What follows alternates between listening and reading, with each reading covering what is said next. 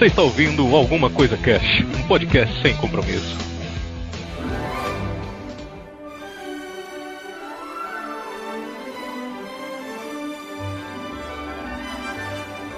Olá, senhoras e senhores. Aqui é o Febrini e o Brachiosauro, cara, tava muito mais distante do Tiranossauro do que a gente. E aí, galera, aqui quem fala é o Heitor. Sou paleontólogo e o tiranossauro tinha apenas, aceita que dói menos.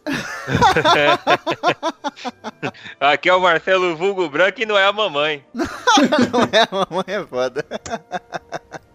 É, muito bem, senhoras e senhores, estamos hoje aqui reunidos para trocar uma ideia sobre dinossauros, cara. Olha aí, quem diria, hein?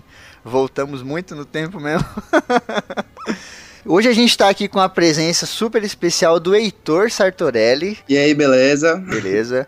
Heitor, antes da gente começar, fala um pouquinho qual que é a sua pegada aí. O que, que você faz? Bom, então, como eu falei antes, eu sou paleontólogo, né? O, a, a, minha área de estudo é a paleontologia, dentro da biologia. Eu sou formado em biologia, né, no caso, pela Universidade Estadual Paulista, na famigerada Unesp. Fiz meu curso lá em Botucatu. E para ser paleontólogo, você tem duas opções, né? Você ou você cursa biologia e depois faz uma especialização, ou a mesma coisa para os geólogos. No meu caso, eu escolhi a biologia e trabalhei com paleontologia no meu, no meu bacharelado e agora eu faço mestrado com biologia de evolução com foco em paleontologia de novo.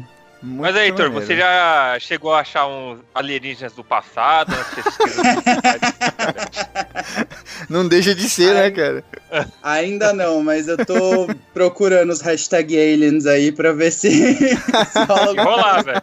Rolar e quando rolar já dá um toque. Dá um toque pra gravar um ACC urgente aí, ó. É. A verdade está lá fora, nós todos sabemos. Muito bem, mas a gente vai trocar essa ideia marota sobre dinossauros só depois dos Recadinhos da galera do Alguma Coisa Cash. Recadinhos. Ronaldo. Ronaldinho. Aê, galera, chegamos a mais um leitura de recadinhos da galera. Will e Sally. Aô! Chupa. Se é pra gravar, gravei. eu acho é pouco pra essa galera que não queria essa leitura de meio longa. Vai ser longa porque hoje eu vou falar pra caralho, sacanagem. Muito bem, leitura de recadinhos do nosso programa sobre festas de família. Aquela maravilha, né? Aquela delícia Gente. deliciosa. Acontece começar... tudo certo, nada dá errado. É, exatamente. Sem brigas e sem tretas. É. é. Só que não, né? Tudo o contrário. É. É, Olha, antes da gente começar, eu quero ler uma nota que o nosso querido Garcia Renato mandou aqui de um cast passado, né? que foi quando a gente estava falando de Guerra dos Farrapos. Ele mand... que a gente tava uhum. falando daquele negócio do número 1001, lembra, Wilde? E, pô, hum. mil é comum, mas não, 1001 é foda, não sei o que tal. Obrigado. Aí ele mandou aqui, ó. É, no Oriente, o número par é de mal a gouro. Então, 999 é incompleto, 1000 é par. Então, o número seguinte é 1001. E eles têm essa superstição curiosa aí, né? Abraço e sucesso. Obrigado, muito foda, né?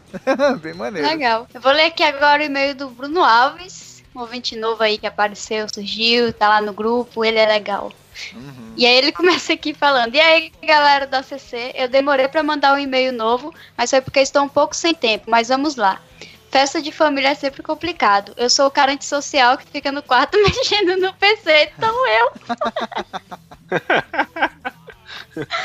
Mas de tempos em tempos eu vou lá fora pegar algo para comer e aproveitar e falar com o pessoal. Mesmo que eu só tenha ido pegar a comida mesmo. Aí sempre vem algum filho da amiga da minha mãe ou de, ou de uma pessoa qualquer pedir pra jogar no meu tablet ou celular, com aquelas mãos cheias de óleo de torta e o caramba 4. é verdade. Nossa, meu PS3 que eu digo. Eu achei muito que ele ia falar, seu filho da puta, que vem me jogar. Caraca, velho, coitado. também. e a mãe da criança olhando pra mim, aí eu sempre uso a velha tática do tá descarregado e entro pro quarto novamente. Cara, cara, tá aí, velho. Se tem uma parada que é intocável quando a galera vem fazer festa aqui, é as minhas coisas, velho. Uhum. Computador, videogame não, que eu não tenho videogame, mas tipo computador e celular, velho. Meu irmão, pode ser a criança que for, velho, eu não deixo não. eu falo logo assim, Nossa. olha, aqui tem um limite, tem um limite mínimo, 18 anos para mexer nas minhas coisas. Acabou-se. Nossa, meu sonho. A, a, agora não, sabe? Mas deixa, antigamente deixa. a minha mãe olhava com aquela cara assim, quero ver tu dizer não. E aí eu, tá, vai lá. Mas ó, cuidado. É, aqui é foda também, mas eu tenho uma fama de filha da puta na minha família, já que todo mundo conhece, né? De tipo, é, a fama que eu tenho entre vocês, tá ligado? É aquele cara que é amigo pra caralho. É, vocês, vocês sabem que eu tenho essa fama. O quê? O cara é amigo pra caramba. Hã? Eu não te conheço com fama de filha da puta aí. Não, é que eu ia explicar. Aquele cara, tipo, pô, é amigo pra caramba, aquela parada, não sei o quê, mas tipo, mano, não mexe com esse maluco, porque esse maluco ele não tem muita paciência, etc, né?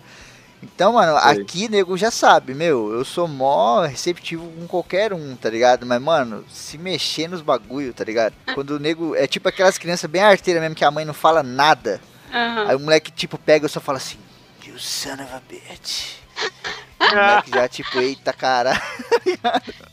Hoje em dia minha mãe fala, ó, oh, não mexe nas coisas da Estela, nem entra no quarto dela que ela não gosta. Hoje ela, hoje ela me entende. Eu, hoje eu sou uma pessoa feliz e com as coisas organizadas no meu quarto. Nossa, não, velho. e aí ele final... Nem fudendo, velho. Não deixa, não deixa não. Não deixa não. não, mas você tem que pôr medo antes, tá ligado? Esse, esse bagulho que eu falei de que o povo me conhece já. O nego já fala pra criança. Quando tá vestindo a criança assim, sabe? A mãe tá de joelho, vestindo a criança, não sei o que, aí ela fala no ouvido assim. Por ó, favor, não entre no quarto casa do Febrinho. Tem uma lenda antiga. É, você sabe, um né? Aí o moleque, tipo, dá uma olhada de lado assim, tipo, tá bom, mãe. Fica balançando a cabeça. bom, mamãe. Aí só vê na hora da festa os moleques passando na porta do quarto do Febrino e tudo doido pra entrar. Porque atiça a curiosidade. Ah, mas o medo é maior do que a curiosidade, pode ter certeza. Tem de fone lá. não! Molecada passa igual os malucos do Stranger Things lá, sabe? Com lanterna, Tem assim.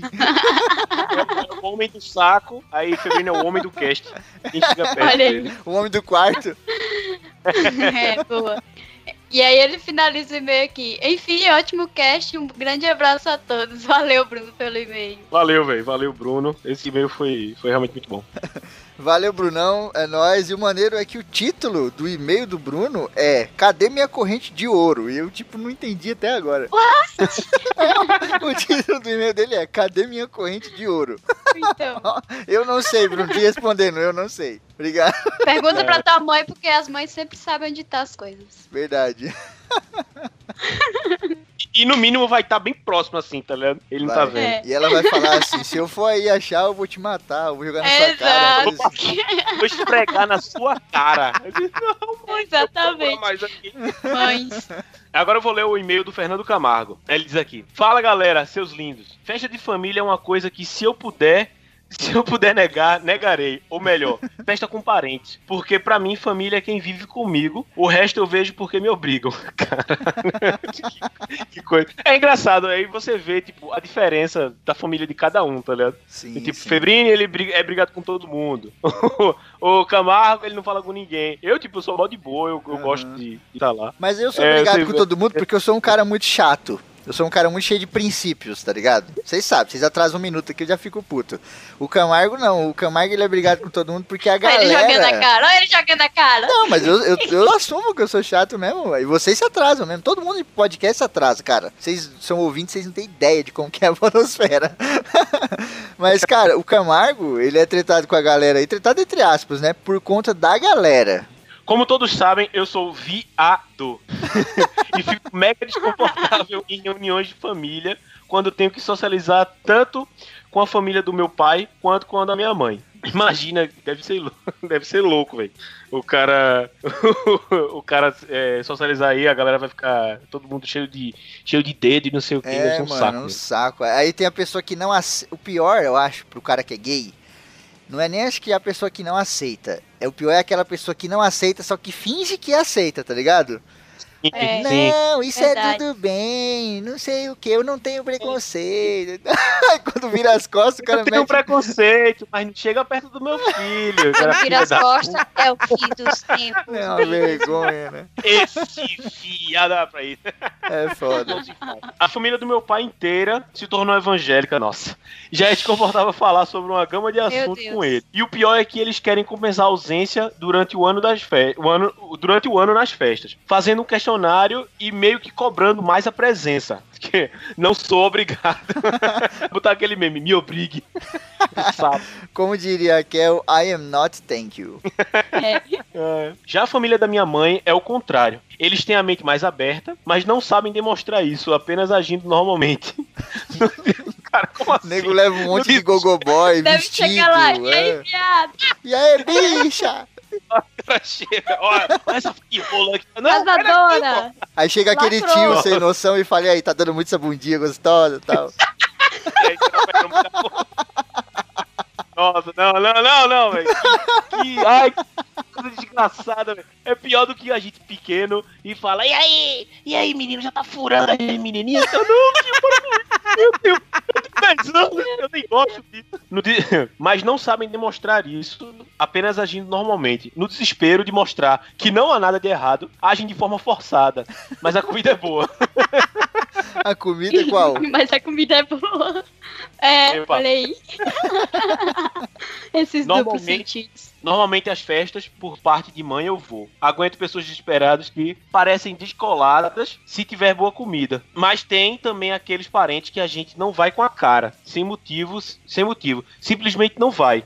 Esses eu nego na hora quando sou convidado. Quando eu era pequeno, me obrigavam a ir nas festas desses parentes. Nunca vão entender pessoas que colocam forró com putaria na letra nas festas, uma festa de aniversário de criança. Isso, isso aí são vestígios dos anos 90, cara. É. Hoje mesmo eu tava postando lá no eu... Telegram do ACC as letras do Tian lá, velho. E é uns bagulho. Tudo que é perfeito a gente pega pelo braço, joga lá no meio, mete em cima, mete embaixo. Era uns bagulho que rolava na Xuxa, com o jacaré dançando com lycra, sem cueca bagulho dividindo o saco dele, e o cara tem uma rola de 40 centímetros, cercado de criança, tá ligado? Isso era anos 90. É bizarro, é verdade. É verdade. Parente a gente não escolhe, mas família sim. Por isso gosto das festas com a minha família e com meus amigos, que são minha segunda família. Por hoje é só, família CC. Um grande abraço a todos e beijos para quem quiser. Fernando Camargo.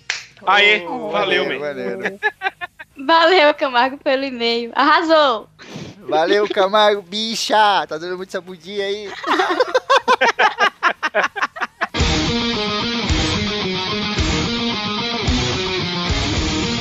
Os desfibriladores do rock!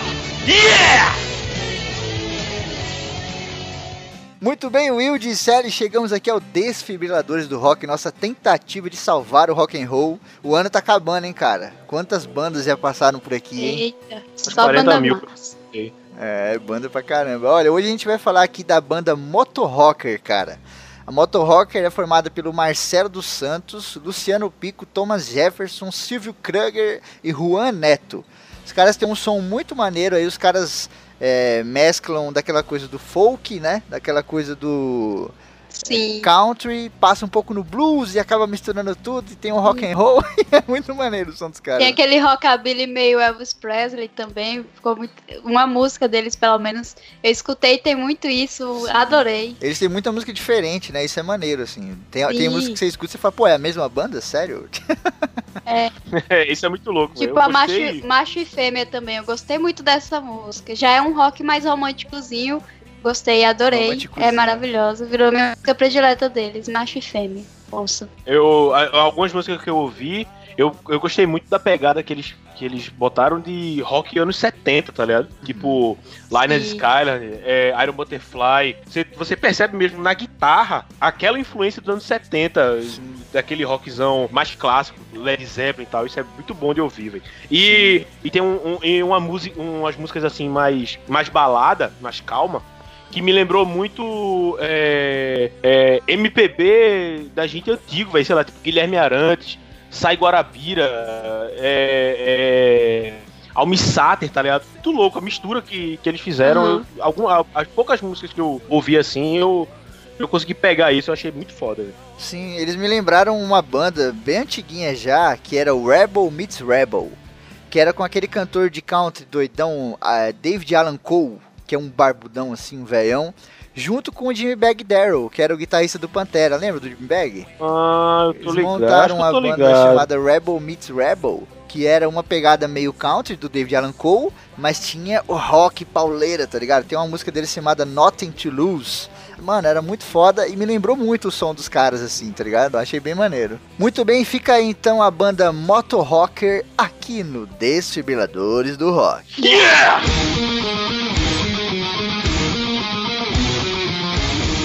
Os desfibriladores do rock! Yeah!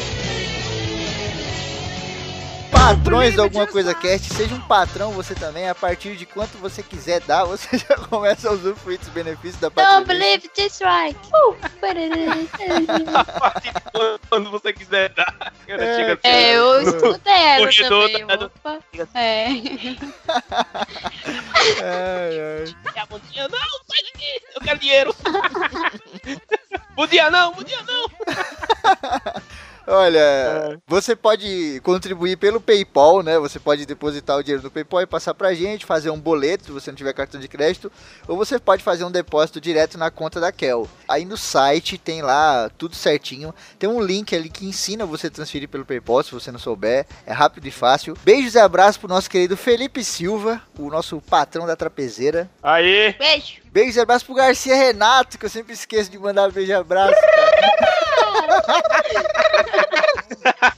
Garcia é maravilhoso, né, cara? Pô, o bicho é foda. aí.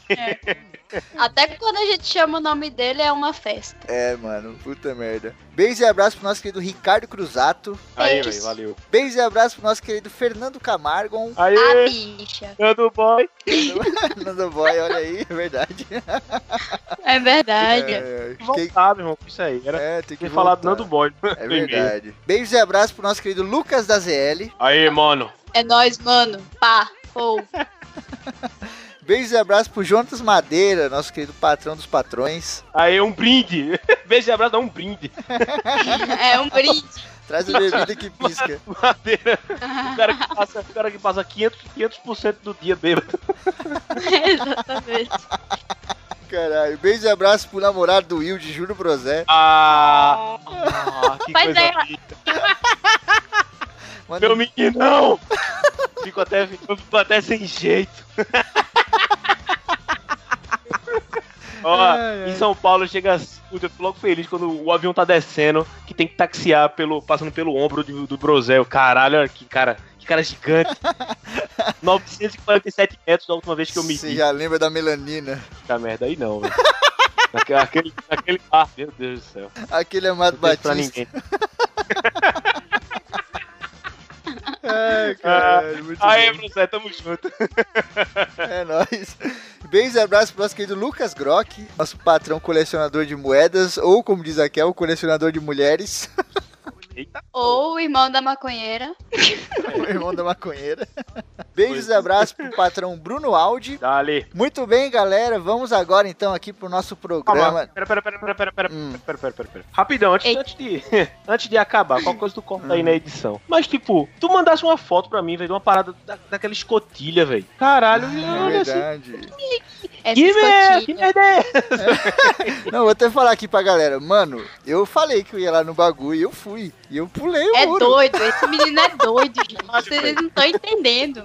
Ele, ele, não, não- ele não Ele- aguenta, briga com a família, é, é, é É. um renegado, é foda, fica indo pra escotilha aí, tu tá maluco, meu. É um garoto Ainda. rebelde. E eu abri a parada, né? Eu falei que eu ia abrir aquela porra lá. Eu vou gravar É um doido. vídeo ainda pra vocês. E, mano, eu tirei uma foto do interior. E o mais bizarro é que tem, tipo, um- um- não é um esgoto, é um piso lá dentro. É um chão, assim, um piso, tá ligado? Um piso chapado, Ah, assim e tal. Tipo, tipo, piso liso, assim, igual esse de piso de cera. É, daqui, esses pisos, assim. É um piso Tipo feito. um estacionamento. É, exatamente. É tipo isso. Ah. Eu mandei a foto lá no grupo Meu lá, Deus. mano. É. e o símbolo é igual, velho. E o símbolo, tipo, eu acho que é igual, né? Mas vocês vão ver aí. Quem quiser ver essas paradas que eu tô mandando, entra no grupo do Telegram ou no grupo do WhatsApp. E agora eu só abri a parada e olhei e tirei a foto. A intenção agora é entrar lá dentro. Eu vou entrar, velho. Meu Deus do céu. Coitada da Kel. Caralho. Esse menino é doido. Não, imagina se. Meu Deus, Febrino não sabe nem com o que, que tá mexendo, mano. E aí, já, é por ó, então, se, se, se, o Febrino sumir, a gente já sabe o que, que aconteceu. Foi na bendita escotilha. Se não tiver a CC semana que vem, você já sabe o que, aconteceu. Foi o Febrine que se meteu onde não devia. ou, fui eu que, ou fui eu que atrasei a capa, vai saber, né? É,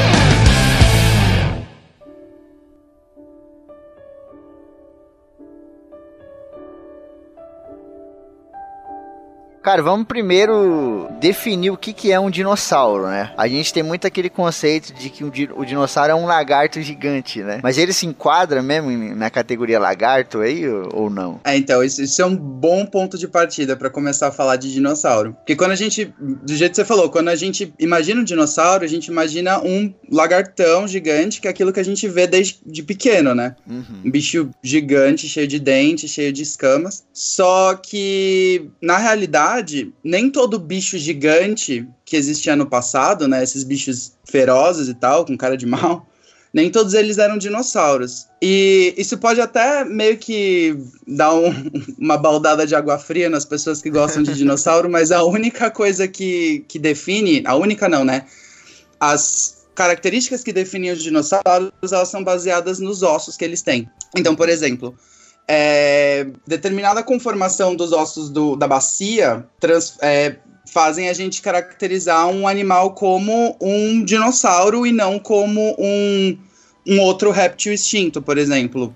É que eu fiquei e... sabendo que eu, eu tava lendo coisa que eu não sabia que o pterodátilo não é um dinossauro, né? Exatamente, exatamente. É aí que começam as confusões. Então, o, os dinossauros, eles têm as, as características né, principais de terem um pescoço deles é em forma de S, parecido mais ou menos com. Parecido não, né? Que é o que a gente vê hoje nas aves e tal, aquele uhum. pescoço meio entortado em forma de S. As três vértebras sacrais são fundidas. O que é uma vértebra sacral, né? É, então... falando aqui, mas. As Bota o monóculo aí, Heitor, bota o monóculo. Botando o monóculo. Sacrais, no grego, não, mas um, são as, as, vértebras que ficam depois do cox aqui, ou as vértebras do cox, elas são fundidas nos dinossauros, dá uma rigidez maior na, uhum. na postura deles. E eles têm umas características específicas do jeito que eu falei, que são os ossos da bacia. Sim. Eles têm uma perfuração que a gente chama de. numa parte que a gente chama de acetábulo, que é uma parte do osso, enfim, não, não convém uhum. ficar explicando, mas, mas isso é uma característica de dinossauro e que muitas delas são compartilhadas com as aves hoje em dia. Então, quando a gente imaginar um dinossauro, é, é meio difícil isso, mas a gente teria que imaginar um passarinho gigante, não um lagarto gigante. Sim, né, cara? Isso é muito louco. isso é muito curioso que, tipo, durante a pesquisa aqui, eu fui olhar em alguns lugares e aí você vê dinossauros da espécie emplumada. E aí eu falo, pô, que porra é essa? Aí você clica e são pássaros, tá ligado? Eu fiquei Exato. tipo, caralho, como assim? é, não, que, é, por exemplo, até o, a gente vai falar mais à frente do, os ornitópedes, eles é, andavam semelhante ao avestruz. Sim. Caralho. Eles andavam. Cara. Isso aqui também é uma coisa interessante, já que você falou dos ornitópodes, os, os, dinossauros eles podem ser divididos em dois grupos, né? São os, os, os saurísquios e os ornitrísquios, né? E o mais engraçado é que ornitris, ornitisquia significa literalmente quadril, né, de uhum. ave. Caraca. Só que esse não foi o, o, grupo que deu origem às aves. Ai, Isso é que é curioso, velho. Mas qual foi o grupo que deu origem às aves de fato? O grupo que deu origem às aves, é, que no, no caso são as aves, as aves estão inclusas dentro desse grupo, é um grupo chamado de Terópoda, que fica dentro daquela outra subdivisão dos, dos, dos Sauriskia. Sim, que eram os, os menorzinhos, assim, né? Não só os menores, os, o, por exemplo, os, os terópodes, eles são os, os conhecidos como os dinossauros carnívoros, né? Ah, então, o Tiranossauro Rex, o Velociraptor e todos esses bichos que a gente acha que são super malvados, na realidade tinham. são os parentes da galinha. são os parentes da galinha. Exatamente. Resumindo o que você falou, Heitor, o dinossauro ele é definido por essa semelhança com os pássaros, né? Essa coisa do quadril e tal, e principalmente pela parte óssea, né? Que é o que a gente e... tem hoje em dia deles, né? Isso, é exatamente por conta disso. A gente define os dinossauros com base naquilo que a gente tem, né? Então, como o que sobrou dos dinossauros, na maioria das vezes hoje em dia, são os ossos, não tem muito o que a gente dizer, então, sobre, sei lá, o jeito que eles comportavam. Quer dizer, existem alguns estudos que tentam fazer essa, essa abordagem, que são bem interessantes. Mas fisicamente mesmo, quando eu olhar para um osso e eu falar assim, isso aqui é um dinossauro, isso aqui não é um dinossauro, tem que ser a partir das características né, físicas deles, não uma extrapolação de comportamento e tal, ou de, sei lá, de cor, ou até mesmo de tamanho, porque tinham dinossauros minúsculos e dinossauros gigantescos. Então, ah, tem uma, uma vértebra gigantesca? Ah, pode ser um dinossauro, pode não ser. Então tem que dar uma analisada nas características desses ossos para poder entender hum. que é aquilo que você tá vendo. É, muito bem. Mas, poxa, como era legal o mundo nessa época, né, cara? Não tinha é, Bolsominion, não tinha. Meu Deus do céu. não tinha esquerda e direita, é. Às vezes foi por isso que rolou um meteoro aí ninguém tá sabendo. Pode ser que seja tenha sido pior. Vai ver que os dinossauros eram todos Bolsominions e a gente Nossa, não sabe. Será? Imagina, será que eles estavam começando a se dividir entre PT e coxinha aí? ai, ai. Bom, vamos falar um pouco da origem dos dinossauros, né? A gente já deu a definição. A origem dos dinossauros, é, o Heitor, lógico, vai falar muito melhor e tal. Mas pelo que eu andei pesquisando aqui, ela não sei se ela é muito certa assim, né? Tipo aquela evolução bem, aquela curva, né? Bem linear e tal. Tem muito estudo ainda em uhum. cima disso, Heitor? Sim, sim. sempre tem estudo com relação a isso que a gente chama de filogenia, né? Uhum. Então, todo o estudo da evolução e do, do, parentesco entre as espécies a gente chama de, de estudo filogenético. Então, esse, esse é o estudo que vai definir o que, que, é mais próximo de quem, quem é, quais são as linhagens que são que partiram da, do mesmo ponto de origem e tal.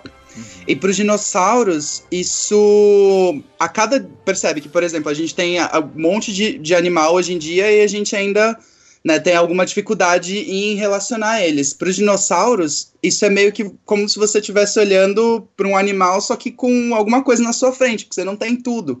Então, a cada nova, a cada nova descoberta que existe, isso muda a filogenia dos dinossauros, isso muda o que a gente entende deles e tal. Vocês comentaram que o início da era dos dinossauros começa no início da era mesozoica, uhum. e no, no começo, né, da era mesozoica, a gente tinha algumas criaturas que criaturas parecem RPG, né? Mas tinha alguns animais, alguns organismos. a gente tinha alguns monstros específicos tinha ali. alguns monstros numa dungeon que é, uma, pareciam... uma, uma quimera, né? Uma quimera. Né? Não, brincadeira. Mas o, tinha algumas, alguns organismos que eles já tinham características dinossaurianas, digamos assim, né? Que já eram características de dinossauros, mas eles já ainda guardavam características de outros répteis primitivos, assim. Eu digo répteis para facilitar o entendimento do, do dos bichos, mas a gente sempre tem que pensar que réptil é um grupo como posso dizer, é um grupo artificial, né? É uma coisa que a gente usa para, por exemplo, quando fala um réptil, você lembra de uma tartaruga.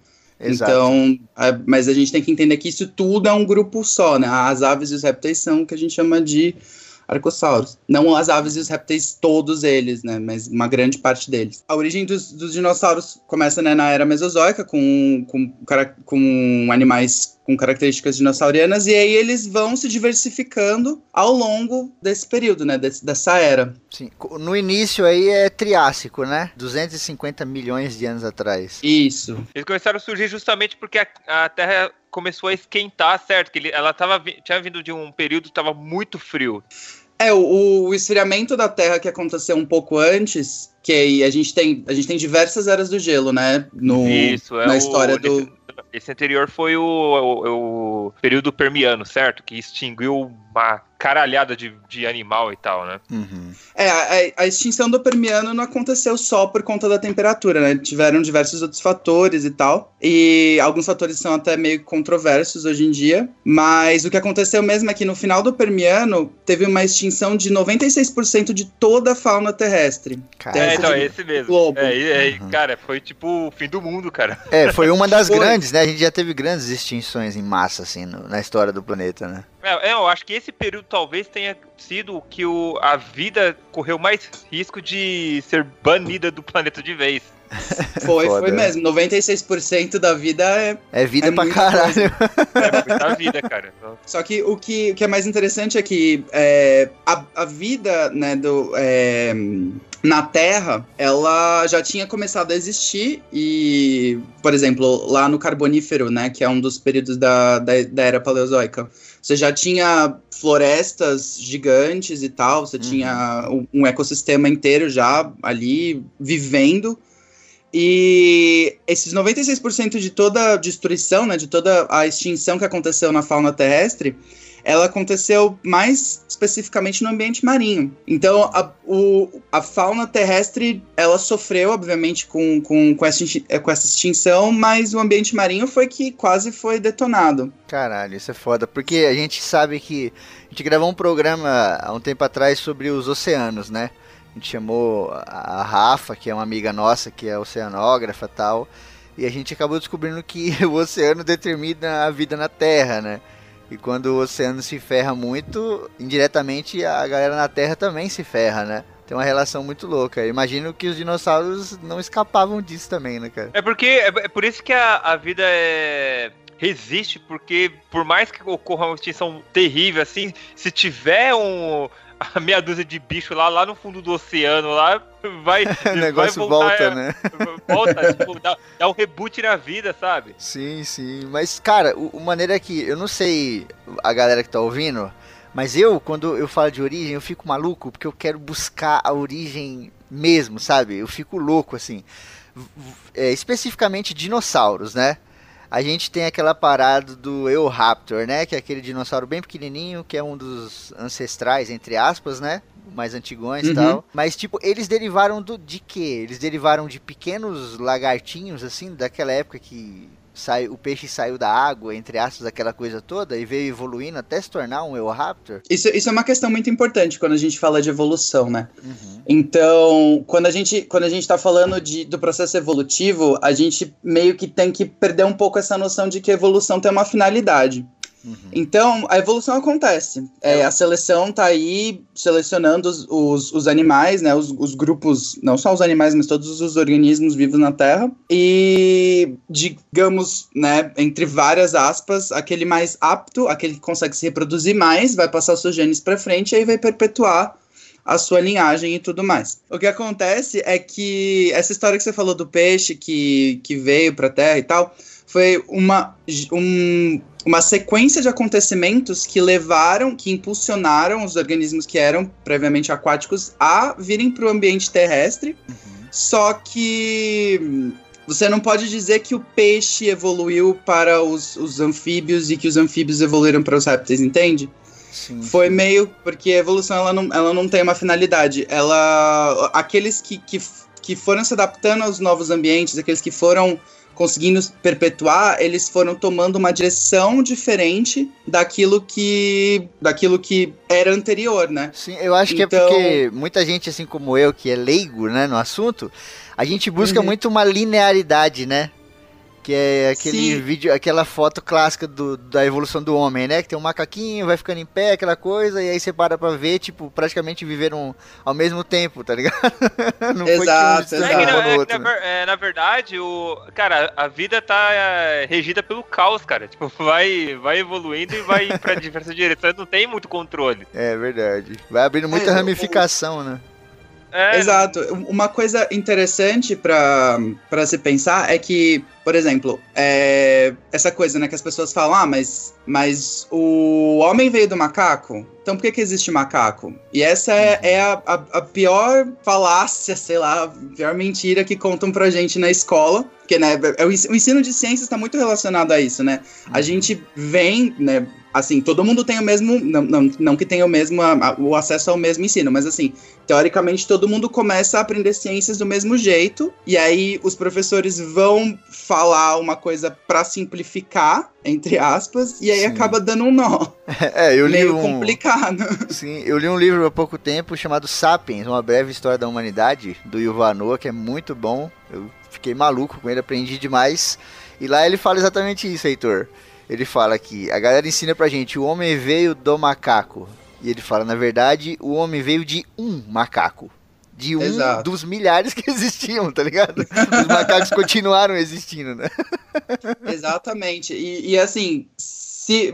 Mas as pessoas que propõem isso, né? Que o homem veio do macaco, faz sentido elas questionarem por que, que ainda existe macaco, porque nem todos. Por que, que os macacos todos não viram homem, não evoluem, né? Que nem Pokémon. Uhum, eles não comem um monte de hair candy e. É, e outra, e tem bicho homem. tão antigo quanto o macaco. Se a evolução fosse igual, era para os porcos estarem lendo livro e gravando podcast hoje. Né? Exatamente. Né? Não, mas na prática. Mas na prática é, é, o mesmo porquê que existe o Pikachu e o Raichu. Evolução. Tudo se, se resume a uma é, palavra. É, então, mas o, o Raichu não, não, não acabou com o Pikachu logo. Exatamente. Olha, essa é uma, uma metáfora que eu nunca tinha parado pra pensar. Porque a próxima vez que eu precisar explicar a evolução pra, sei lá, pra alguém que. só uma criança. Só vai pegar o celular, né? Pokémon Go, aí você explica ali, ó. Conhece o Pikachu?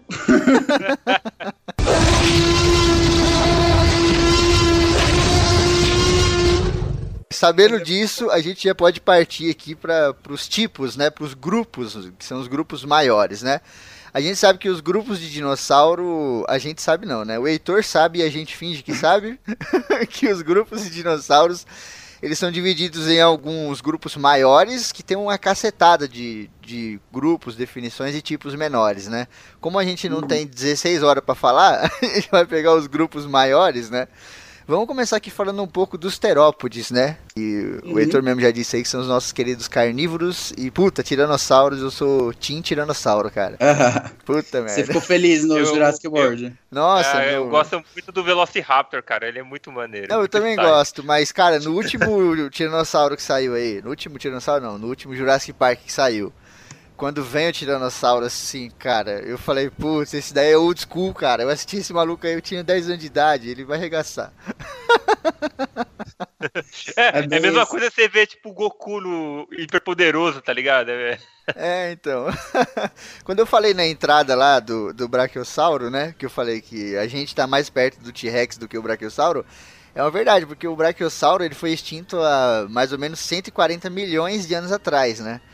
E o Tiranossauro foi a 65 milhões. Então, da gente pro Tiranossauro tem 65. Do Tiranossauro pro Brachiosauro tem muito mais do que 65, tá ligado? Então, é meio bizarro a gente pensar nisso, né? Putz, a gente tá mais perto cronologicamente do Tiranossauro do que ele tava de outro dinossauro.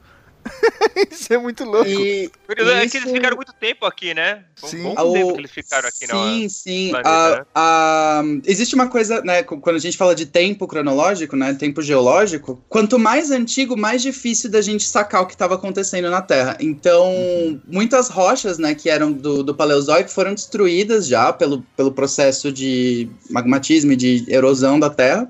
Só que quanto mais novo isso vai ficando, mais a gente consegue sacar onde viveram tais organismos, é, datar as épocas e tudo mais. Só que quando a gente olha para essa datação do tempo, a gente consegue perceber que a era mesozoica foi muito comprida.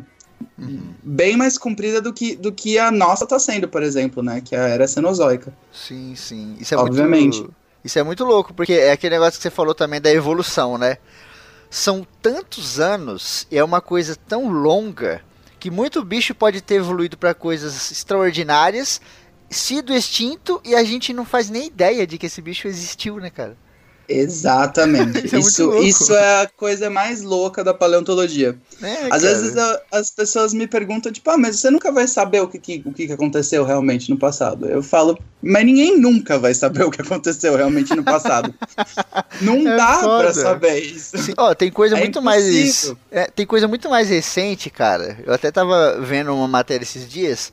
É, na Austrália, é, não lembro se são 100 mil anos atrás tinha um leão marsupial. É, sim. Cara, sim. isso para mim é uma coisa de tipo ficção científica.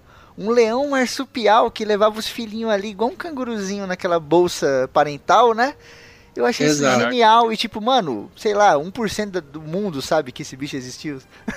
isso é muito louco. E, né? Aí, aí é um, um mind blowing da, da biologia você parar pra pensar, né? Existia um leão marsupial na Austrália, mas existia um leão, né, placentário na África. Uhum. E tipo, cara, pensa, pensa pelo lado, assim, quando a gente analisa a Austrália, sei lá, 100 mil anos atrás, e a África 100 mil anos atrás, quando... Eu acho que, que, que a linhagem do, do leão placentário, ela, ela é antiga também, mas eu não... Eu, uhum. Talvez existissem outros tipos de, de leão, mas, digo, leão marsupial, né? Porque de, a gente é, chama de leão marsupial, mas na realidade é outro bicho completamente diferente. Sim. Você para pra dar uma olhada, existia necessidade de um grande predador na África para né, fazer a manutenção do ecossistema e tudo mais. Uhum. Existia necessidade de um grande predador na Austrália pelo mesmo motivo. Só que a linha pela qual a evolução gerou esses dois predadores é muito diferente. Um é um placentário e o outro é um marsupial. Só que os dois exerciam o mesmo papel na, no ecossistema. É ele vai se adaptando, é talvez, muito... com a, é, a necessidade do, do ambiente, talvez, né? Exato. É. E aí, como na, na Austrália tinha. Né, os marsupiais né, bombaram na Austrália, que não aconteceu muito mais no resto do mundo, foi a chance de, né, da evolução selecionar para que esse nicho fosse ocupado. Sim. E gerou bichos completamente parecidos. É o, é o caso, né, bem grosseiramente falando, do porquê as aves voam, as aves têm asa e os, os mamíferos têm asa. Tem os morcegos, né? Uhum. Então foram duas necessidades de ocupar um nicho, né, de ocupar um espaço diferente que foram surgindo e aí a natureza teve a mesma solução de duas maneiras diferentes. Isso é muito da hora. Isso é muito foda. Quando a natureza vê um espacinho vazio assim, né, ela fala, pô, vou pôr alguém aqui porque realmente vai ajudar esse, esse bichinho a, a permanecer, né, cara? Aquela questão mesmo de, de sobrevivência, né? É, mais ou menos isso. É, é, eu tenho um espaço livre, por que não aproveitar, né? Existe essa pressão da evolução de, tipo, ocupar os, os nichos e de dos, dos, dos, animais, né, fazerem de tudo para poder sobreviver. Sim. Na verdade, é a, é a natureza se autorregulando para preencher os espaços, né, para uhum. preencher necessidades para é, continuar a rodar a roda da cadeia alimentar. Sim, sim. Bom, aqui ainda no, nos terópodes, né, a gente falou do, do T-Rex clássico aí e tal, né, a gente tinha uhum. alguns outros carnívoros que pareciam muito, né, o Giganotossauro mesmo tem algumas interpretações que parece demais o T-Rex, né, cara? A aparência, assim, a forma deles, né? É, então, o, essa coisa do, dos, dos grandes, né, dos dinossauros muito grandes e com, com essa, esse aspecto terrível, né, de, de quase um dragão e tal, uhum. isso foi uma tendência evolutiva também. Existia uma... houve uma... um período que... A, eu, eu não sei que pé que, que anda essas pesquisas na realidade, mas eu li um pouco sobre isso, que a tendência era os, os, os organismos serem muito grandes e, e, e os, os carnívoros, né, esses dinossauros, eles se afunilarem, né, terem uma especialização de serem enormes, com uma cabeça gigante, os uhum. bracinhos pequenininhos e uma cauda super musculosa. Isso é muito maneiro. Então né? é, é, aquela, aquela, aquele estereótipo que a gente tem do Tiranossauro Rex, né, que é um bichinho com os, com os bracinhos curtinhos e, uhum. não consegue bater palma, não consegue fazer flexão e todas as piadas que a internet já fez, né? Sobre Tiranossauro. Ele é, era uma tendência dos, dos, dos organismos a, a terem essa, essa, esse porte, assim, por algum motivo, é, sei lá, eles eram animais que, que para correr, né, não, não podiam ter, se tinha uma cabeça muito grande, tinha que ter uma cauda muito grande, se tivesse umas, uns membros, né, da frente, as mãos muito grandes também, essa é uma coisa Sim. meio desengonçada. É, eu até vi um documentário do Discovery Channel, né, que são aqueles documentários que você tem que ver acreditar em 1% e pesquisar, porque mesmo assim ainda é meio bizarro. Mas eu vi uma coisa, né? mas eu vi uma coisa interessante lá, que os caras falaram o, o tiranossauro, né, o início da, da do tiranossauro ali, o início do terópode e tal, é, a evolução falou assim: bom, esse bicho precisa pegar a presa dele. O bicho já estava com aquela, aquele crânio formadinho, bonitinho, e ele tinha o braço mais ou menos evoluído, né? Então meio que a natureza falou: o que, que vale a pena? Eu fazer esse bicho ficar com uma puta cabeçona e uma mandíbula bem forte para poder segurar, né? Ou eu deixar ele com a cabecinha pequena e evoluir uns puta bração gigante de Hulk, tá ligado? E aí a evolução meio que falou assim: não, acho que vale a pena deixar o braço dele um pouquinho de lado, tá ligado? Por isso que o braço dele é aquele negócio, consome pouquíssima energia, né, cara? É um bracinho de nada, né? Então fica ali praticamente de enfeite, né, cara? É, é, é bem isso mesmo. Se você, se você colocar nesses termos assim, a evolução, ela, ela selecionou, né, a cabeça do, do, do, do animal para ser maior e então os animais com, a, com, as cabeças maiores eles teriam muito mais vantagem adaptativa para poder caçar e para poder viver no ambiente. Então não teria porquê, né, ter um investimento em energia, né? Porque hoje em dia a gente pensa, ah, não, comida é, é uma coisa fácil, mas uhum. Não é para todos os animais. é foda. Principalmente quando o... você tem que caçar um monte de dinossauro que tem espinho, tem chifre, tem um, um é. milhão de metros de altura. É, é, por exemplo, o Tiranossauro, ele comia outros dinossauros. Às vezes ele tinha que ter uma mandíbula muito forte, porque ele pegava um bicho espinhudo lá. É, toneladas uma, de peso. Uma, né? É, então, com uma casca nas costas, tipo uma, uma armadura muito forte, né? Meu, tinha que ser uma porrada muito forte. Uhum. Aqui nos terópodes a, a, gente tem aquele clássico exemplo das penas, né? Que você falou, que é, é o pesadelo de muito admirador de dinossauro aí. E as penas, elas. As penas. Não tem noção elas... que as pessoas querem morrer quando elas acham que tiranossauro tem pena. Então, eu queria te fazer uma pergunta, cara, porque é, aqui nos terópodes a gente tem também essa coisa das penas e tal, né? Depois Velociraptor, né? Hoje em dia é praticamente uma galinha e tal.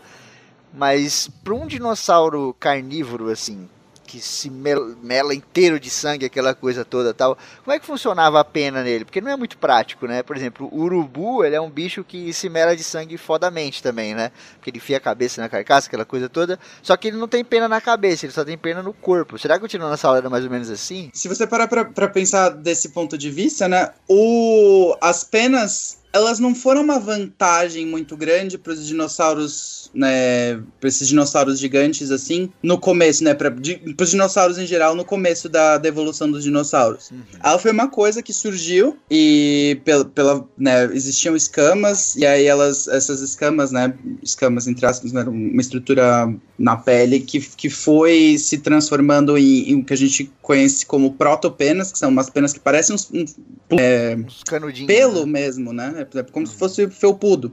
E aí essas penas foram se modificando e tal, foram sendo selecionadas até que deram origem às penas que a gente conhece hoje em dia, que são as penas das aves. É, ao meu ver, agora eu acho que é uma coisa meio de, de, de, de opinião, eu nunca parei para ler a respeito disso como os, os, dinossauros, né, com o tiranossauro, pegar o exemplo do tiranossauro, ele tinha essas, essas plumas com, com esse jeito de, de, de pelo, eu acho que não, não teria um grande problema dele se limpar depois. Ou ele, a galera agora tá imaginando o um tiranossauro igual um, um, gato, se lambendo, assim, sentado, é. tá ligado? Estamos destruindo o tiranossauro, né? Tinha pele igual é, uma galinha então. e se lambia igual um gato. Acabou. É. essa, essa imagem de machão dele tá indo por água Já abaixo. Já era, né? né? Então... Não, mas é. é bem isso. E, e assim, o surgimento das, das penas, ela ele só vai dar uma vantagem, né? Depois, quando os dinossauros eles forem é, tentando invadir o meio aéreo, e aí vai começar a história do voo Uhum. Que é uma, uma coisa sensacional, né? Que os dinossauros eram terrestres e eles invadiram o ar, né? Eles começaram a voar, que é o grande mind blow, assim. Da... É, novamente a evolução, Foi. né? Trazendo ali junto com o meio ambiente, né? Falando, meu, tem um espaço aqui vago e dá pra eu jogar um pouco dessa galera nesse espaço, né, cara? Pra eles sobreviverem é. aí. Mas porque será que talvez é, na Terra era muito difícil de conseguir comida, que eles começaram a avançar pro, pro céu? É, é, existe o, se existe um espaço vago, né, como eu falei, né, é interessante ser ocupado. E não é uma coisa assim, por exemplo, que você, que, que os dinossauros olharam e falaram, nossa, tem ninguém voando, né? Se a gente voasse. Do nada, né? O dinossauro ergueu os bracinhos assim. É. Um Mas voar, você já parou para pensar como é que faz? Não, não, não, foi mais ou menos assim. Foi, foi uma série de. Né, isso na realidade são são teorias diferentes, né? Uhum. Existe aquela teoria de que os dinossauros, eles primeiro surgiram com as penas, e aí eles tinham esse, já esse aporte, né, das penas, seja lá qual foi o motivo pelo qual as penas surgiram, se elas surgiram para ser uma, uma vantagem de camuflagem, se elas surgiram para manter a temperatura corpora corporal, ou se elas surgiram para ser um, só um display sexual mesmo, para eles serem bonitos e conseguirem procriar. Mas eles tinham essas penas já. E o voo surgiu secundariamente, depois que as penas já existiram. Então tem gente que pensa que ou eles viviam que nem aqueles, sabe, aqueles esquilos voadores, planando de galho uhum. em galho. E foi aí que começou a né, desenvolver o voo planado e depois um voo, um voo batido, né? Do bater das asas. Uhum.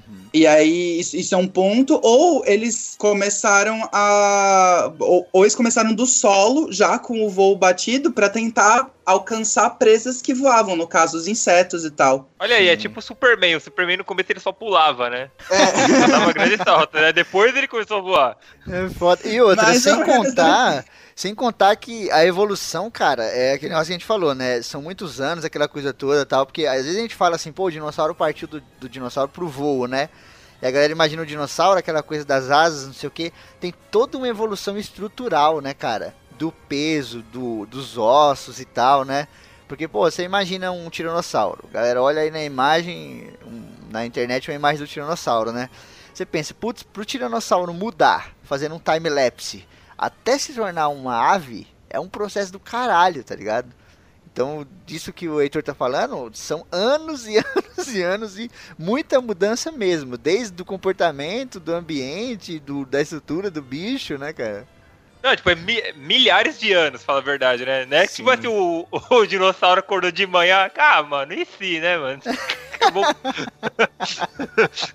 vou, eu vou dar um, vou dar um tipo, big jump, tá ligado? Exatamente, né, cara? É, bem isso. É. Nas... E se hoje eu pulasse dessa árvore e tentasse não morrer? O que, que, será que aconteceria? é foda. Você vai imaginar dinossauro fazendo parkour, né? Já pensou? Isso tem, traz até aquela questão dos dinossauros que pareciam o Velociraptor, né? Tem aquele jeitinho do Velociraptor. Só que eles, meio que naquelas mãozinhas, eles já tinham as penas um pouquinho maiores e eles chocavam o ovo meio que igual uma galinha, né? Eles sentavam em cima, botavam as mãozinhas assim e tal. Então, quer dizer, eles já estavam partindo para essa coisa do voo indiretamente com essas penas ficando maiores também, né? É, então, isso, isso, é uma coisa interessante de comentar, porque, inclusive, tem um pessoal aqui na, na universidade que eu, que eu estudo que trabalha com, com esses né, restos de ovos de dinossauros. Uhum. E eles tentam entender como é que funcionava esse cuidado parental dos dinossauros e tal se eles realmente chocavam os ovos ou se eles eram igual as tartarugas, que só colocam os ovos dentro da terra e tchau e benção, e aí falou, se vira. A, a gente tende a pensar mesmo que os dinossauros eles cuidavam dos, dos ovos e que eles chocavam também, porque existe fóssil de dinossauro em posição de. Putz, isso é genial, de cara. Ficar no ninho e tal. Igual uma ave fica no ninho e aí o dinossauro se ferrou, né? Caraca, imagina o paleontólogo que descobriu esse bagulho. Ele deve ter ficado louco, né, Heitor? Ele deve ter, é... tipo, meu Deus. Porque eh, até tem uma história famosa, né? De que os caras encontravam fósseis de dinossauros pequenos, assim e tal, do tipo que a gente tá falando aqui, né? Que parece o Velociraptor, pra galera poder visualizar. Só que bem pequeno e perto de ovo, né? Perto de restos de ovos. E a galera meio que falava: Putz, esse bicho era um, um cara que comia os ovos, né? E ele acabou morrendo perto. E aí veio esse maluco e descobriu um dia o dinossauro na posição ali exata. E eu acho que, puta, pra ele deve ter sido uma parada de outro mundo, assim. E se, e se você parar pra pensar, faz mais sentido os bichos estarem por perto dos ovos para cuidar deles e não para uhum. predar. Porque Imagina que um predador de ovos, pensando nos predadores de ovos que a gente tem hoje em dia, eles têm que ser muito sorrateiros. Eles têm que ir lá, predar o ovo e. Sai e voado, vazar. né? É, sai vazado. Sai voado, porque geralmente é, é um bicho pequeno e tal, e que não ia conseguir Uhum. né, lutar com um bicho maior que, que ia estar guardando os ovos. Então faz muito mais sentido você ter os, os animais mortos perto de onde eles cuidavam da prole do que onde eles iam se alimentar, né? Pra, pra pegar esse ovo que tem que ser uma coisa mais furtiva. Sim. E Isso é muito maneiro. isso é muito legal porque ele é, são essas janelas né, que a gente procura na paleontologia para entender o que estava acontecendo no passado. Porque no, no, no mais é, é um blur, né? Não, não dá para saber o que estava acontecendo direito se você não tiver uma preservação daquele momento. Que nem tem é, dinossauros que foram preservados em posição de luta. Um, um, um terópode estava indo predar um, um, um triceratops e aí ele foi preservado porque, sei lá, porque alguma entidade divina pensou assim: vou ajudar esses paleontólogos ali, vou matar esses bichos assim. É, e outra, tem até aquela, aquela algumas teorias de, daquela parada do, do vulcão, né? Da cinza do vulcão, né? A gente tem Uhum. um clássico na história aí, saiu até o filme há pouco tempo, daquele vulcão famoso, pô, que. Putz, me fugiu o nome. Pompeia? O Pompeia, né? Que ele estourou, veio aquela nuvem e realmente petrificou a galera como se fossem, tipo, no movimento. O cara tava jogando um balde assim de água e petrificou o cara exatamente daquele jeito, né? E putz, nós somos seres humanos, né, cara? A gente vê isso e fica com medo. O dinossauro meio que não entende, né? Pode estar vindo aquela puta daquela nuvem de cinza ali pra poder petrificar ele e ele tá lá, indo até da caça dele, né? o negócio bate e congela todo mundo lá e ninguém nem vê. Exato. É, pode, pode ser que tenha sido isso, ou pode ser que, tipo, eles foram lutando, lutando, lutando e caíram num, num abismo, sei lá, num- numa areia movediça que seja. Sim, ou alguma. Algum que a gente chama de, de, de armadilhas, né? De, de preservação. Dos tipos de preservação dos fósseis. Mas isso é muito louco. É, sim, é. Porque, por exemplo, você deu o exemplo das, da, do, do vulcão, né? Das cinzas do vulcão. O que a gente encontra muito com. Com, né, com cinza de vulcão, que foi preservado por cinza de vulcão, é pegada. Ah, que Porque eles estão andando na, na, na lama, né, e tal, aí fica pegada, aí chega e a cinza cobre. Aí como a cinza é diferente da, da lama e tal, fica aquele molde de onde a pegada do dinossauro tava. Aqui no, Então você no- tem- no Brasil a gente tem lá na Paraíba o Vale dos Dinossauros, bem famoso, que tem umas pegadas bem maneiras, né? É um dos mais importantes do mundo, diga-se de passagem. É bem maneiro, você vê as pegadinhas bem certinho, uma do lado da outra, né? É, é muita quilômetros, sei lá, de, de pegadas, um do lado do outro. E aí, com pegada, de novo, volta aquela parte do comportamento, que é mais uma janela pro passado. Aí você olha uma pegada, sim, existe pessoas, existem pessoas no mundo que são especializadas em pegadas, não só de dinossauros, mas só mas de animais no geral, porque eles sabem, tipo, como que a pegada fica quando o, o bicho tá correndo, quando ele tá andando, quando ele tá se alimentando, quantos bichos são, qual é o tipo de, de locomoção. Isso é muito legal. Então, quando você abre essa janela de novo, você, você olha e fala assim, putz, então tinha mais que um bicho andando junto, então eles andavam em grupo, era um bicho de bando. É. Uai, esse era um bicho solitário. E agora a gente vai dar um gancho incrível aqui pra entrar no Saurópodes, porque essas pegadas são de Saurópodes, né?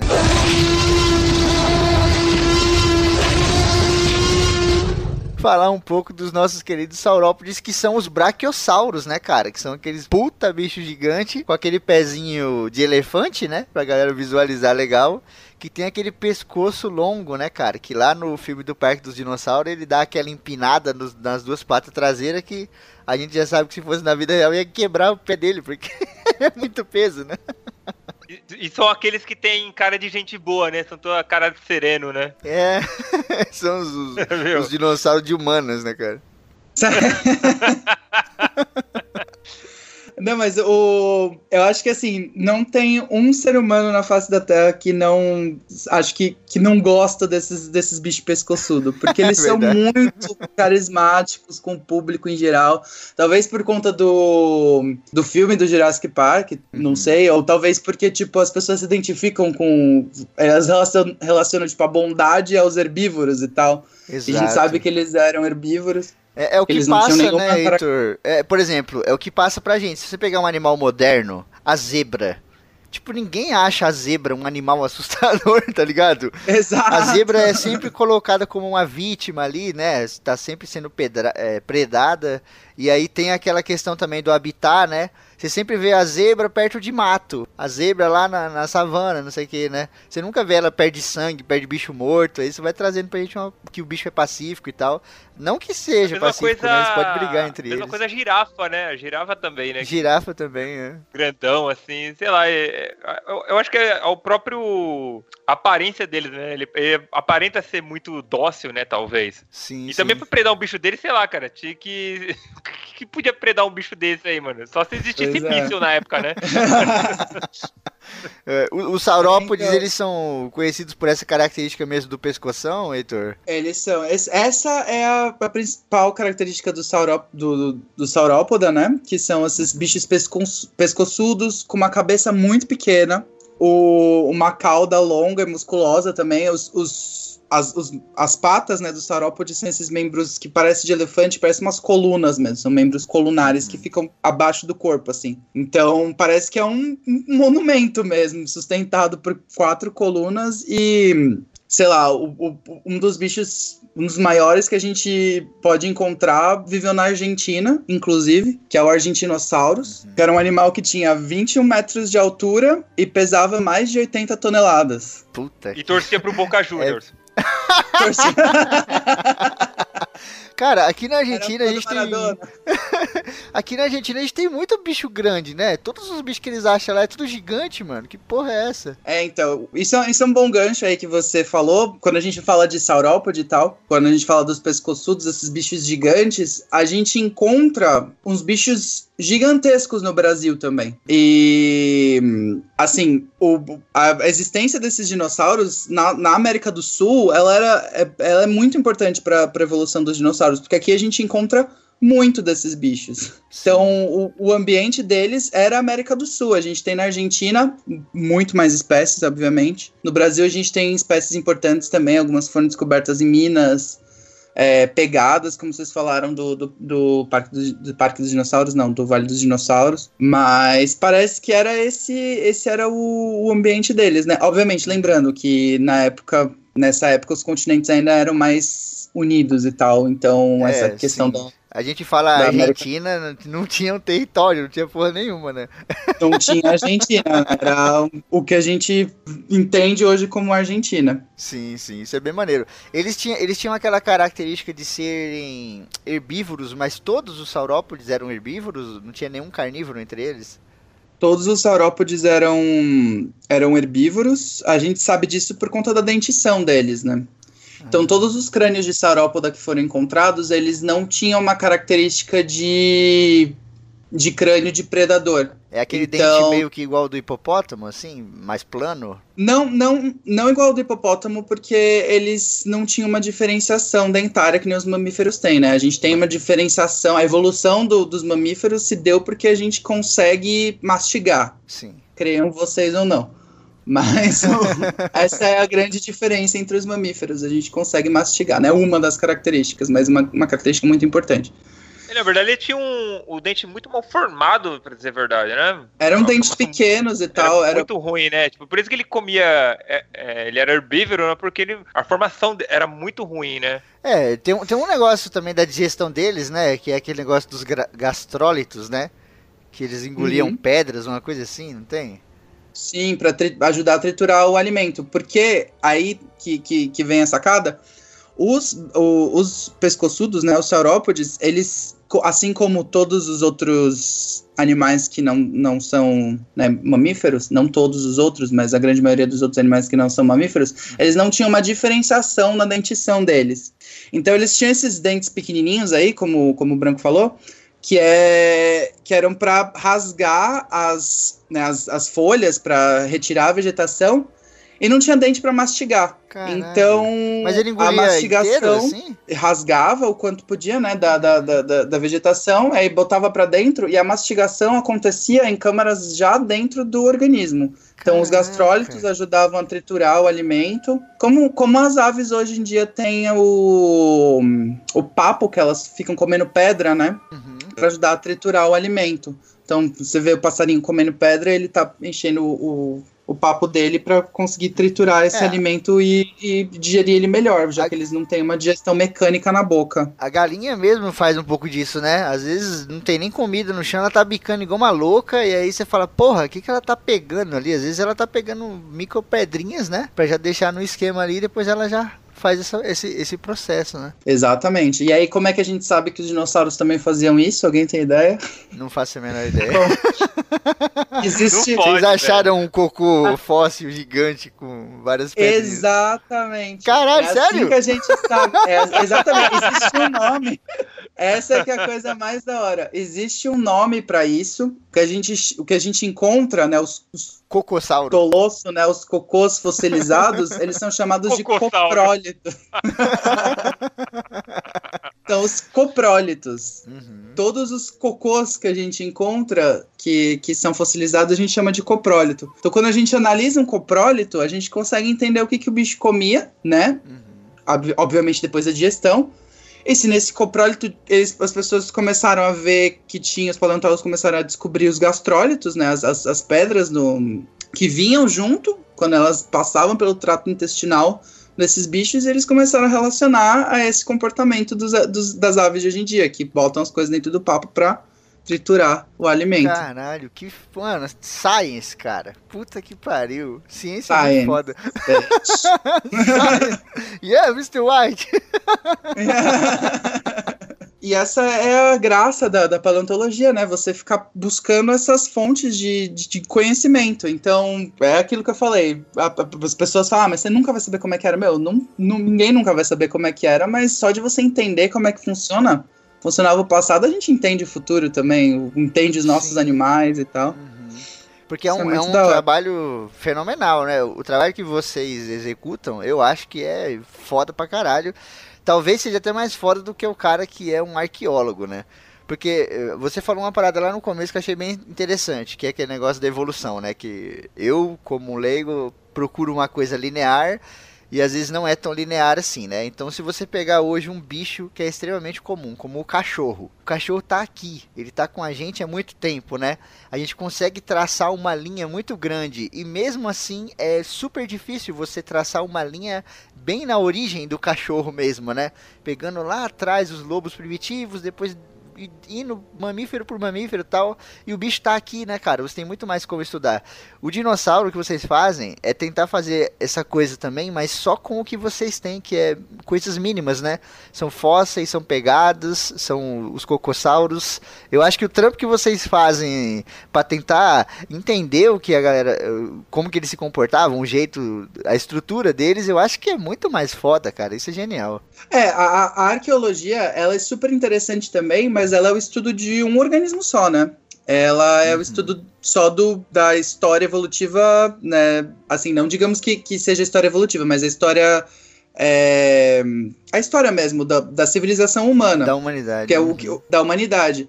Porque o arqueólogo ele vai pesquisar as, as os, sei lá, os vasos, as coisas que mostravam como era uma cultura, uma língua, um, um, um, jeito de viver e tal. Sim. E o, o, que é interessante pra caramba, mas a paleontologia também estuda o, o, o, ser humano. E ele, ela vai um pouco além da arqueologia. A arqueologia ela é super importante pra gente entender a nossa sociedade, né? Como, como ela vive e, e quais são as nossas relações humanas e tudo mais. Uhum.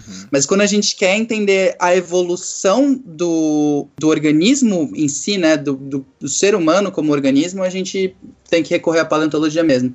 Tem que Sim. ver estudos genéticos também estão ajudando pra caramba na paleonto, porque quando, a genética ela, ela, ela, dobra de conhecimento cada ano. É, é uhum. é surreal, assim. é, é, imensurável. O que a gente sabe esse ano, no final do ano, a gente sabe isso vezes dois. É, é, é bizarro. É, esse ano mesmo, então, Heitor, eu fiquei sabendo de uma parada que foi encontrado um fóssil de uma veia, uma porra assim que tinha junto várias bactérias ali nas paredes internas do, do, da veia e aí fossilizou aquela, aquela artéria. Tem, a gente tem, a gente tem, quando a gente, é, é, muito absurdo, a gente tem é, ossos com preservação das veias também, só que o que a gente tem é só o buraco que essas veias ocupavam, entende? Uhum. É, o, é o molde delas no, no, osso, porque o osso é duro e a veia é um que a gente chama de tecido mole. Sim. Tudo que é cartilagem, que é pele, que é. Tudo que é mole no nosso corpo, a gente generaliza e chama de tecidos moles. E isso é uma das primeiras coisas que, que vão se decompondo, né? Que, que vai se deteriorando na história do, do de morte, não, nesse caso não história de vida, mas história de morte de um uhum. organismo. Isso também é uma ciência. A história da morte de, de um organismo a gente chama de tafonomia que é a ciência da, do estudo da morte. Isso que eu falei, né, dos tecidos moles, né, que, que se decompõem com facilidade, quando existe a preservação, porque existe a preservação desses tecidos também, quando existe essa preservação, a gente dá um nome em alemão, que nunca foi traduzido, que é o fossil. pois é, e aqui na Alemanha, inclusive, eles é, usam esse termo o tempo todo, porque eles têm essa, essa coisa de tipo, ah, a gente que inventou e tal, e é uhum. uma parada puta interessante, que é o Fossil Lagerstätten, que significa uma preservação muito boa. Não significa isso em alemão, mas é o que ele quer dizer. Isso é uma preservação. É um nome muito louco. Qual o significado? Preservação boa pra caramba. É. uma preservação parça aí com os paleontólogos. Ah, aí, ó, traduziu, ó. Olha aí, já traduziu. Primeira tradução dessa palavra aqui no Alguma Coisa Cast. Mas. mas Não, e, pre, pode traduzir como preservação top. Preservação é. top. Isso que você está falando é muito interessante, cara, porque a gente falou da arqueologia que citou um pouquinho rapidamente, mas acontece praticamente a mesma coisa, né? Por exemplo, na paleontologia você tem essa coisa do fóssil e aí a gente tem pouquíssima coisa da pele, né? Do, do músculo, da carne, entre aspas, né? Na arqueologia, a gente tem muito monumento de pedra, mas a gente perdeu praticamente toda a madeira das casas lá de 50 mil anos atrás que a galera fazia no Egito, tá ligado? Porque a madeira entrou em decomposição e não sobrou praticamente porra nenhuma. O que fica realmente é o mineral, né? Com os dinossauros é a mesma coisa, né, cara? É uma ótima comparação, inclusive. a madeira vai embora, porque a madeira é matéria orgânica, isso vai ser decomposto muito mais rápido, principalmente, né, no Egito, que, né, puta de um calor, calor e aí de noite um puta de um frio. E aí isso acelera o processo de decomposição. Mesma coisa nos fósseis. Então, para a gente ter essa preservação do tecido mole, que é o que eu estava falando, do, do fóssil Lagerstätten, a gente precisa de umas condições excepcionais de preservação, que é o caso do âmbar, é o caso do das geleiras na Sibéria que preservaram os mamutes com, uhum. sei lá, com as plantas que eles tinham comido no estômago. Nossa, isso é muito assustador, né, cara? É muito foda. Também os, no. Eu piro nessas coisas de Lagerstatten. É muito, muito, muito da hora. Tem, na, nos Estados Unidos tem o, o as, as pits, né? Que são as, as como se fossem uns lagos de, uhum. de asfalto, né, de piche, que aí a galera começou a extrair para fazer, para usar como combustível, e aí quando eles foram tirando, tirando, tirando, começou a vir fóssil de mamute, de tigre dente de sabre, de preguiça gigante, de Caralho. aves. Isso e é aí, muito foda descobriu-se que, tipo, aquilo é um, puta no negócio antigo, e aí os bichos ficaram presos lá, e, é o que, e foi o que aconteceu, que eu comentei anteriormente, dos dinossauros foram pegos quando eles estavam é, lutando, ou que você falou do, do dinossauro que foi pego quando ele tava chocando, e aí, tipo, isso foi uma morte catastrófica e não tem o que fazer, morreu, não tem, não vai ter decomposição porque ele tá dentro do asfalto, e aí a gente só fica feliz aqui encontrando essas coisas. Puta, então quer dizer, isso, a palavra é Lagerstätter? Lagerstätten. Isso é um Lagerstätten real, né? Não aquele Lagerstätten do Jurassic Park que o mosquitinho ficou preso lá. Ah, no âmbar. Ô, Heitor, Mas... fiquei com uma dúvida agora. É, como é que funciona sobre é, a extração de petróleo? Existe algum controle do que tem que ser preservado, o que pode extrair? Sei lá, se for fazer a extração, pode acabar com um monte de coisa fóssil que podia ser muito bem estudado para preservação. Rola esse tipo de coisa? Como é que é? Rola. E isso é um ponto muito, muito legal.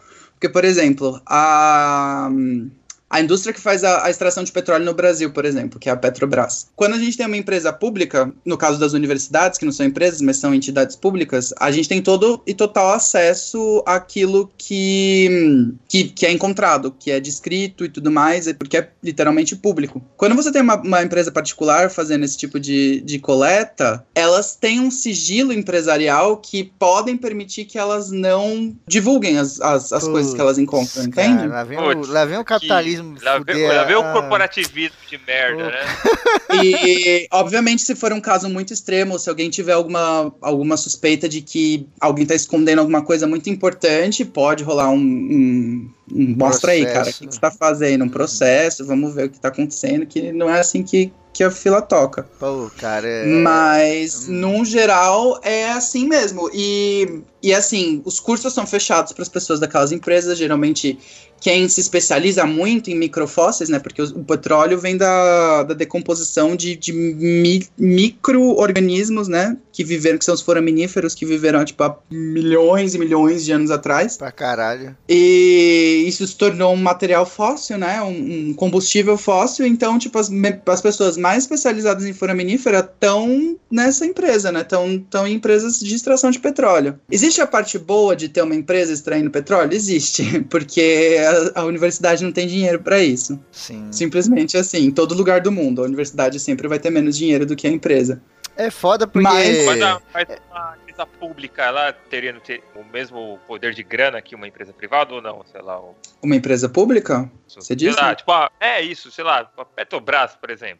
Se fosse feito por um, por um órgão público, eu acho que Isso. existiria muito mais burocracia, mais que já existe, Uhum. Para você fazer um- uma perfuração, por exemplo, num lugar que você acha que tem uma importância paleontológica muito, muito grande, assim. Existem os, os paleontólogos que trabalham para essas empresas e que eles publicam e eles, e eles falam sobre os achados e tal e tudo mais, mas como é uma empresa, existe essa coisa da competição também entre empresas, algumas coisas são sigilosas e, não, e vai acabar com, com o ganha-pão deles se eles divulgarem, entendeu? Não tem nenhuma intervenção do Estado nesse sentido de você, ah, se achar uma coisa muito importante, são obrigados a, a relatar pro governo, por exemplo. Não, tem, existe e deve existir também, né? Existe, tem que ter alguém monitorando e falando, pera lá, não, não, não, não vai extraindo tudo sem a gente ver o que, que tem antes. É, eu tal. acho que antes de ser privado, ser público, essa, essa questão que vocês estão discutindo, existe a questão de você ter bom senso, você ter vergonha na cara, né, mano?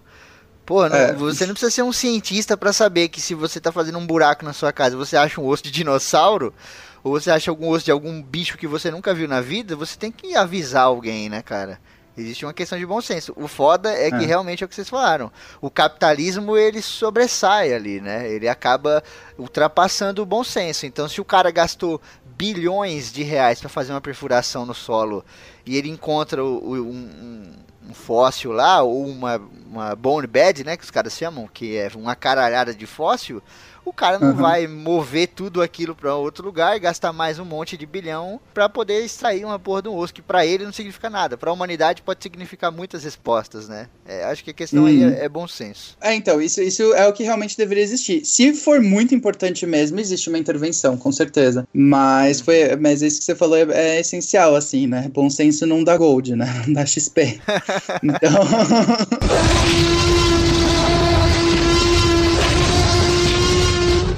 Continuando aqui nos grupos, né? Vamos apresentar para vocês aqui agora o anquilossauro. Olha aí, que é aquele famoso dinossaurinho de quatro patas que tem aquela carapaça, né, em cima, aquela armadura assim que a gente vê muito em desenho animado, né? É, e então, aguenta até granada, né?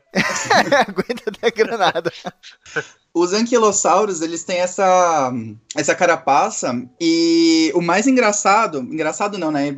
Impressionante, é que foram encontradas carapaças inteiras de, de anquilossauro quando a gente Caraca. olha, por exemplo, na China. Sério? É que, Carapaças você negócio, o negócio era forte, né? Resistente. É um bagulho muito resistente. Essa carapaça, se eu não me engano, ela é composta de, de material né, biomineralizado, mas ela não é osso. Ah, ele é como Deixa se eu- fosse uma unha, no caso. Como se fosse uma unhona. Unhona, tipo. É, Tinha é terminação nervosa feita de também. uma, de uma unha extremamente grossa, né? A gente também conhece eles pelas é, aqueles espinhos, né? Que eles tinham na cauda e tal. Tem muita animação maneira, principalmente nos comentários do Discovery, né? Que mostra ele se defendendo. Às vezes vê um tiranossauro e dá uma. Porque, mano, a gente tá falando aqui de um bicho que era pesado pra cacete, né? Era muito grande. Peso de um elefante. Então, mano, uma bolada dessa na cara, né? A gente falou lá em cima dos saurópodes, né? Que eram os pescoçudos. Os saurópodes, eles tinham uma unha, né? Ali na pata. Que nego fala, putz, que bosta. Ele só tinha uma unha ali como arma. Mas, cara, Imagina um prédio te dando uma paulada, tá ligado? Mas esse aí, ele, ele, tinha essa carapaça, muitos deles tinham espinho, e na cauda tinha uma espécie de bola de osso, que essa bola era tão forte que ele conseguia quebrar a perna de um tiranossauro. Imagina, é, cara, imagina, a, imagina a porrada disso, velho. Essa era, essa era a grande defesa dos anquilossauros, né? Eles, é, é como se fosse um tanque de guerra, quando você uhum. parar pra pensar no anquilossauro. Ele tem a, a armadura dele, né, feita de, de queratina, e eles e é, era super dura, não é de osso, e é, era, era super, super resistente para aguentar as mordidas. E eles tinham esse contra-ataque, porque você imagina, um bicho com uma cauda musculosa daquele jeito. Quando ele já pega a tração, já era. É. Quebra um osso na hora, assim. Então eles eram como se fossem umas máquinas, não de matar, né? Porque eles eram herbívoros também, mas umas uhum. máquinas de defesa mesmo. Eu imagino o Tiranossauro, cara. Ele tá lá uma semana sem comer nada e ele tá andando procurando. Aí ele vê um anquilossauro desse aí, né? E ele fala: Puta, cara, anquilossauro. Fazer o que, né, mano? É o que tem pra hoje. Ele já pensa, vai dar um trabalho do caralho, né? Eles eram muito difíceis de ser abatidos. É, então, já, já pensa e fala, nossa, acho que hoje eu vou comer uma salada, que eu tô de boa, de levar uma paulada na perna. Vontade de ser herbívoro, né? Dá uma vontade de ser herbívoro na hora. Uma característica que você falou que é interessante também, o, o grupo dos anquilossauros, como a gente tinha dividido lá no começo entre Saurisquia e Ornitisquia, os, os anquilossauros, eles fazem parte dos Ornitisquias, né? E esse grupo todo, ele é constituído por, por animais herbívoros, que está tá inserido dentro desse grupo também, os triceratops e tudo mais. O, a única parte realmente vulnerável dele era a barriga. Ele, ele... ficasse com a barriga para cima, ele. É, eu queria ver se virar ele, né? 500 é, é, Meio complicado virar. Uhum. É semelhante uma tartaruga, talvez, né?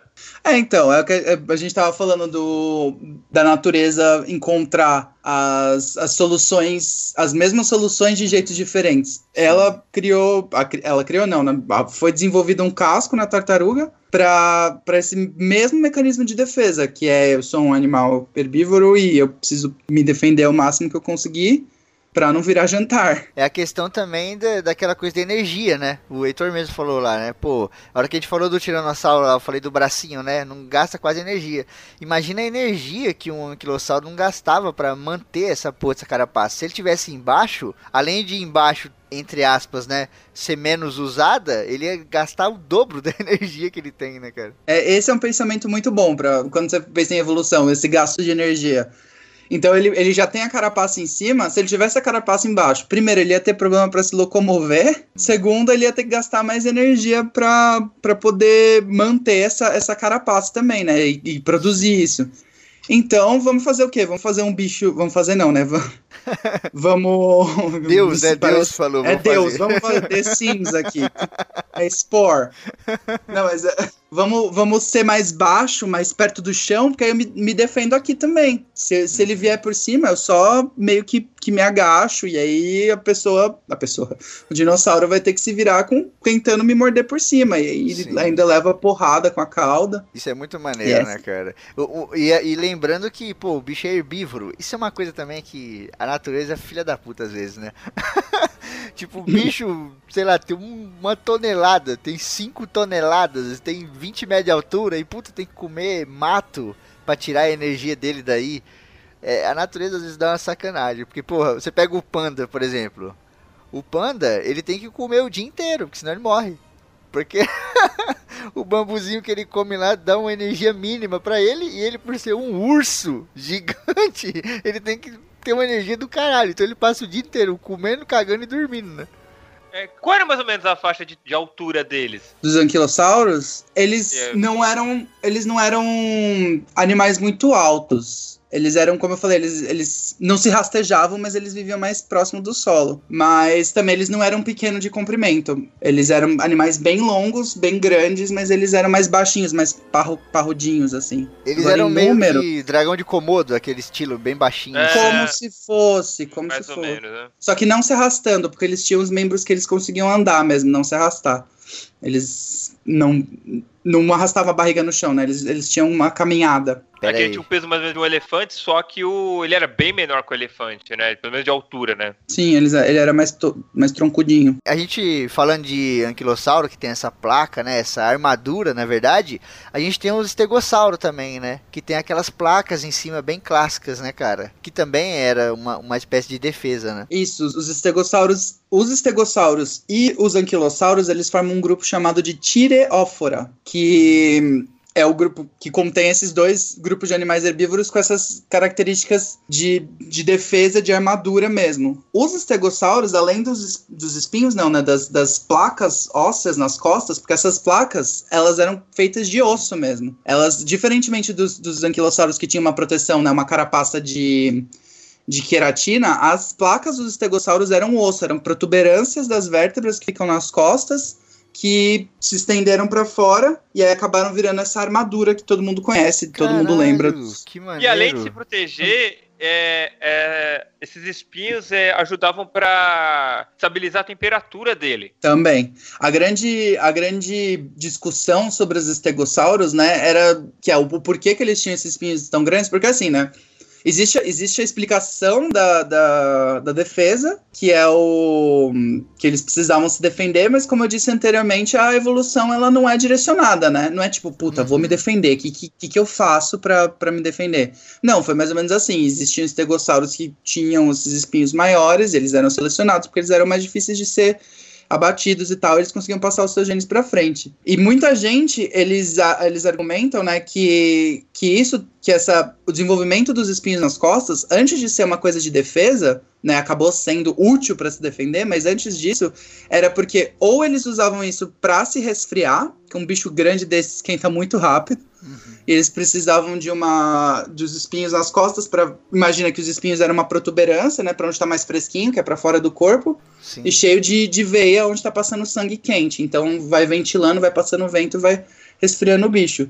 Ah, isso é ou, é maneiro. Ou a outra a outra hum, hipótese do, do porque eles teriam esses espinhos era para também display sexual. O cara que tem o espinho maior, ele é, seleciona, ele é selecionado melhor pelas fêmeas, né? Porque quem seleciona são as fêmeas. Motivos óbvios, né, cara? Pô, os espinhos style pra caralho.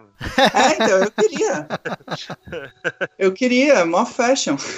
Pô, eu queria ter uns espinhos desses, cara. Muito style, mano. A fêmea olha assim e vê e fala, nossa, que espinho da hora e tal. Eu vou naquele ali, não vou no menos espinhudinho, não. E é assim que esses genes iam passados pra frente, entendeu? Porque na maioria das vezes, né, na, na, na natureza, na maioria, digo na maioria porque não é em todos os casos, mas na maioria das vezes quem seleciona o parceiro são as fêmeas. Porque elas têm um gasto energético muito maior para produzir os gametas. Então, os caras têm que fazer. Meu... E, e, isso se aplica, a, a, pelo menos a mim, pelo menos.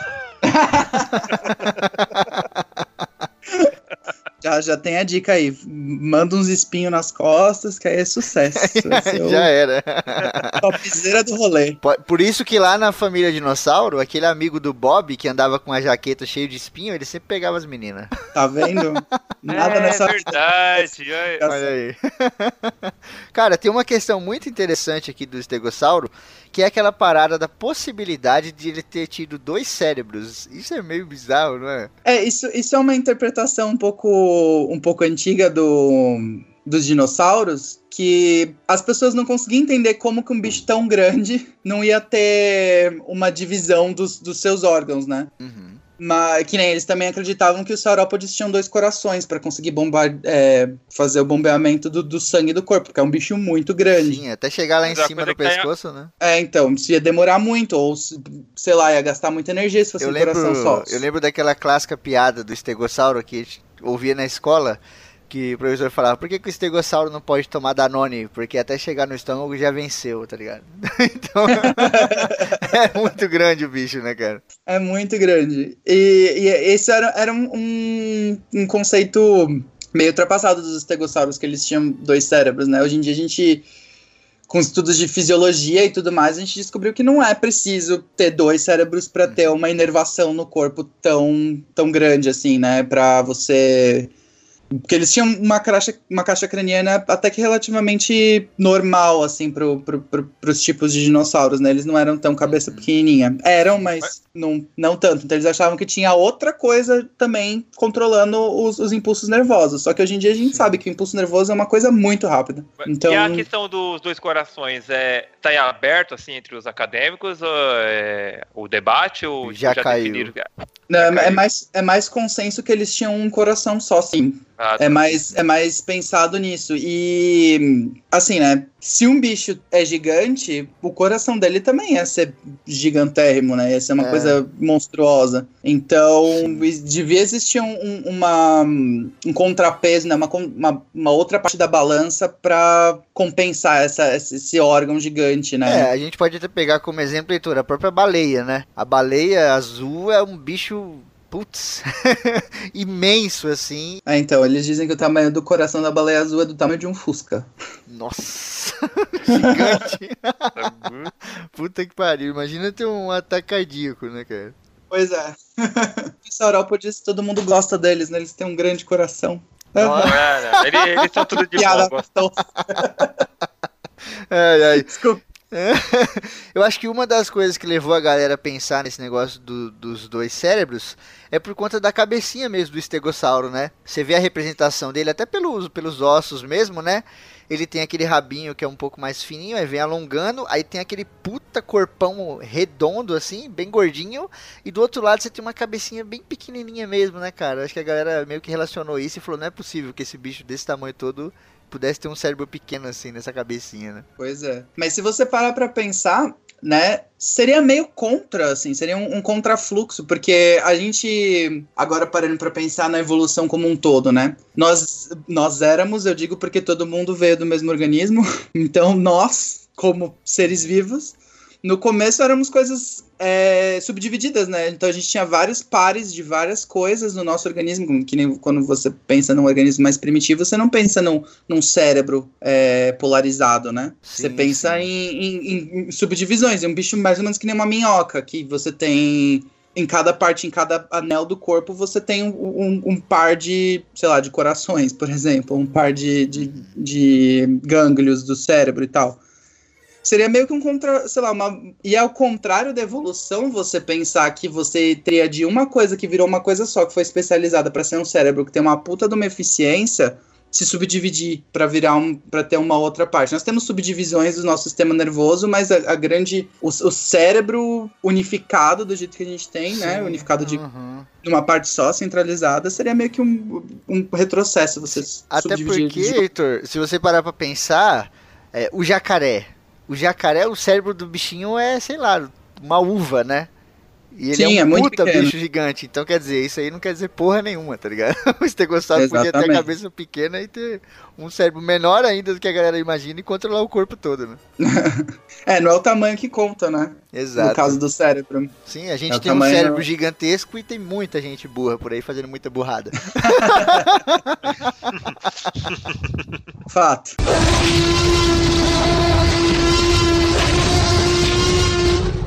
Ó, esse, esses dinossauros aqui eu tenho um carinho muito especial por causa do filme, cara. Porque a gente falar aqui agora dos ceratopsídeos, e lá no filme, quando você vê aquele Triceratops doentinho que ele respira assim, sabe? E o Grant chega e deita nele. Putz, cara, não tem como achar ele filha da puta, né? Esse dinossauro é muito gente boa. Não, esse, esse dinossauro, ele é ele é cativante. Acho que todo mundo também, que nem os saurópodes, eles... Todo mundo ama o, os Triceratops, né? Os, os ceratopsídeos por conta de, do filme. Sim. Que eles são retratados como praticamente uma vaca, né? É como é. se fosse um. Não, e ali um a gente vê o. Ofensivo. ali a gente vê o cocossauro, né? Que o Heitor falou aí em tempo real, né? Que puta, é uma montanha gigante, né, cara?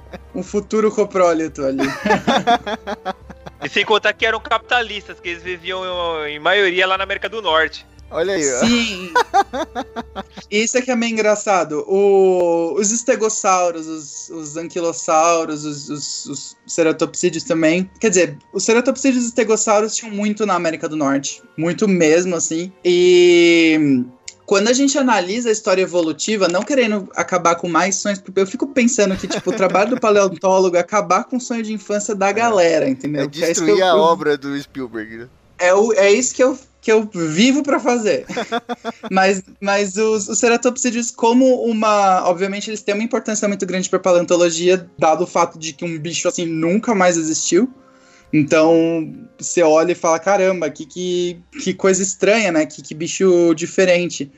Mas evolutivamente falando, eles são uma linhagem tão derivada e tão, tão, tão específica que seria a mesma coisa que você pegar uma baleia para estudar todos os mamíferos, sabe? É um, é um bicho que evolutivamente falando assim para linhagem, como você falou da origem dos dinossauros, ele não, ele não dá muita, né, muita informação, mas ele dá informação assim, do sentido de tipo falar, nossa, tinha um bicho que era completamente diferente de tudo que a gente já viu. Isso é que é, é da hora. Ele era meio que um ponto fora da curva. É, é uma coisa muito localizada, viveram num lugar muito específico. Não era que nem os outros dinossauros que a gente tinha uma. Os próprios terópodes, por exemplo, que tinha uma, uma, uma distribuição gigante no planeta, né? Eles eram bem, bem mais, mais localizados, mas não são fofos. Então... É, tinha, é, eles tinham uma espécie de chifre também, né? Umas protuberâncias na cabeça, né? E tinha.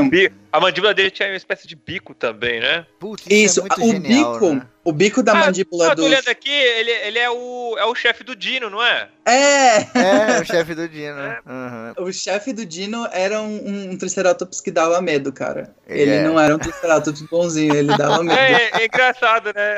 Eu, eu, acho que os caras até fizeram essa brincadeira, né? Tipo, ele é, ele é considerado um bonzinho, só que botaram, tipo, o chefe ser um cara mauzão. Escro... Exatamente. E, é, então, acho que foi isso a minha facada, é, o, né? Do... O Dino, ele é um tiranossauro, não é? É, teoricamente ele é um tiranossauro. Então, é um tiranossauro que obedece um triceratops ali. Um triceratops. é, não, já, já é a sacada é a galhofa da coisa, né? Sim. Essa e aí eu é te pergunto, a filha do Dino, ela era um ceratopsídeo, não era? Eu acho que ela tem mais cara de, de ser um, um ornitópode, assim, um, um aqueles bichos que parecem um pato, sabe? Sim, então Não houve sei. uma pulada de cerca aí, hein? Porque. Porque nem, porque nem da mesma linhagem eles são, você vai Exato, ver. Se né, for um cara? ornitópode, é ornitisca. Aí se, se o, o dinosaurisca, ele rolou uma pulada de cerca assim. o Bob mesmo, né? O Bob eu também acho que é ornitópode, porque o Bob tem aquela carinha meio, meio de patinho, é, assim, né? E ele tem uns espinhos, né, também, que não tem nada a ver com o tiranossauro. Fazer uma genética aí do, da família dinossauro, ver o que tá acontecendo. É, é porque Sim. o Dino trabalhava Sucuba muito. Mesozoica. É, ele tinha que derrubar muitas Não, árvores. mas às vezes podia ser também o, o segundo, o terceiro casamento do Dino, é, vai saber. É, pode ser. Os Triceratops, né? Aqui os ceratopsídeos, que eu chamo de Triceratops porque eu sou burro, e a gente sabe que não é Triceratops. Triceratops é, é, um deles. É um deles, né? E a gente tem sempre aquela imagem dele ter esse chifre, né? Só que a gente acaba esquecendo da coroa, né, cara? Que também é muito bonito, né? E a gente vê aquela parada no, no fóssil, assim, eu, pô, deve ser fantástico ver uma dessa de perto. Ele é muito lá. bonito mesmo. E tem, e, tem, e tem essas coroas preservadas, né? E, e, em muitos casos elas vêm inteiro, assim, né? Sério? Isso é, é muito. E aí você. É, e você vê o crânio assim com. Porque aquilo lá é um osso também. As coroas, elas são um osso e ela. Elas formam essa. Como se fosse uma, uma, uma placa mesmo, uma. Uhum um sinal assim para pro, os outros. Ele também tinha a, né, a ideia de que elas eram usadas para termorregulação, para regular a temperatura do corpo e também para display sexual, porque tipo, você, é o mesmo caso dos espinhos. Se não estiver dando certo com os espinhos, né, para pegar as minas, você tem que vai lá e faz uma faz placa uma na, na, Faz uma coroa na sua cabeça, que aí, aí é sucesso. Todo mundo gosta de Triceratops. Ela era coberta por um, uma pele bem fininha assim, no esquema do alce, que tem aquele chifre com aquela pele, ou não, ela era osso mesmo assim exposto? Não, ela tinha uma cobertura de, de pele, sim. Pelo menos é o que a gente imagina que ela era coberta de pele, porque seria interessante se você tem essa coisa, né, como se fosse um, um, um pavão, só que com ossos, assim. Você tem um, um display, uma, um, uma coisa que você quer mostrar, e aí seria interessante se tivesse pigmentação e tal, e tivesse algum significado de ou de intimidação, ou de tipo, olha como eu sou colorido e tenho genes bons e tal. Sim, sim. Outra coisa seria também, uma... Heitor, que é maneiro é, a gente falar, é aquela coisa do tamanho, né? O tamanho deles variava muito, né, cara? Porque a gente imagina o Triceratops, creio eu, a gente já imagina um muito grande, né? Pelo menos do tamanho de, um, de uma perua, né? De uma Kombi, assim que é mais ou menos o tamanho daquele do Jurassic Park. Mas tinha outros muito menores e tinha alguns maiores, né? Sim, a, o, o tamanho dos, dos dinossauros é, varia muito com, também com o ambiente que eles viviam. Então, se você tem mais oferta, se você tem mais oferta energética no ambiente e você tem mais alimento, por exemplo, você tem uma, uma capacidade, um aporte para crescer mais e ficar mais monstruoso. Mas isso, isso é verdade. Existem dinossauros que, que eram super pequenininhos desse grupo, né, Ceratopsidios, e outros que eram gigantescos, assim. E hum, e todos eles eram, eram relacionados, como se, sei lá, um gavião é relacionado com, com a maritaca. Um é gigante, o outro é pequenininho e, e eles fazem parte do grupo das aves. Uhum, Isso é, é, interessante de, de, de, ver, assim. Também, eles também eram herbívoros, né? O, os, os Triceratops. Isso. Os ceratopsídeos eram todos herbívoros, sim. O grupo dos ornitisquios era, é composto só por, por, por dinossauros herbívoros. Não tem ah, nenhum carnívoro nessa linhagem. Cara, e esse Tanto biquinho? É que... E esse biquinho, Heitor? Desculpa te interromper.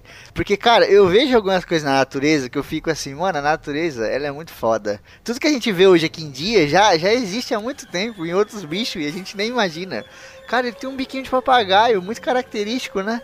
É verdade, é um bico, é, parece um bico de papagaio mesmo. Uhum. E, é, e é, é, bem, é, é bem interessante que você falou disso, porque era isso que eu ia comentar. Esse grupo, inclusive, pelo fato de todos eles terem, serem herbívoros, é uma característica esse esse bico córneo, né, na frente do focinho. Ele é um bico duro, como se fossem os bicos das aves hoje em dia. Uhum.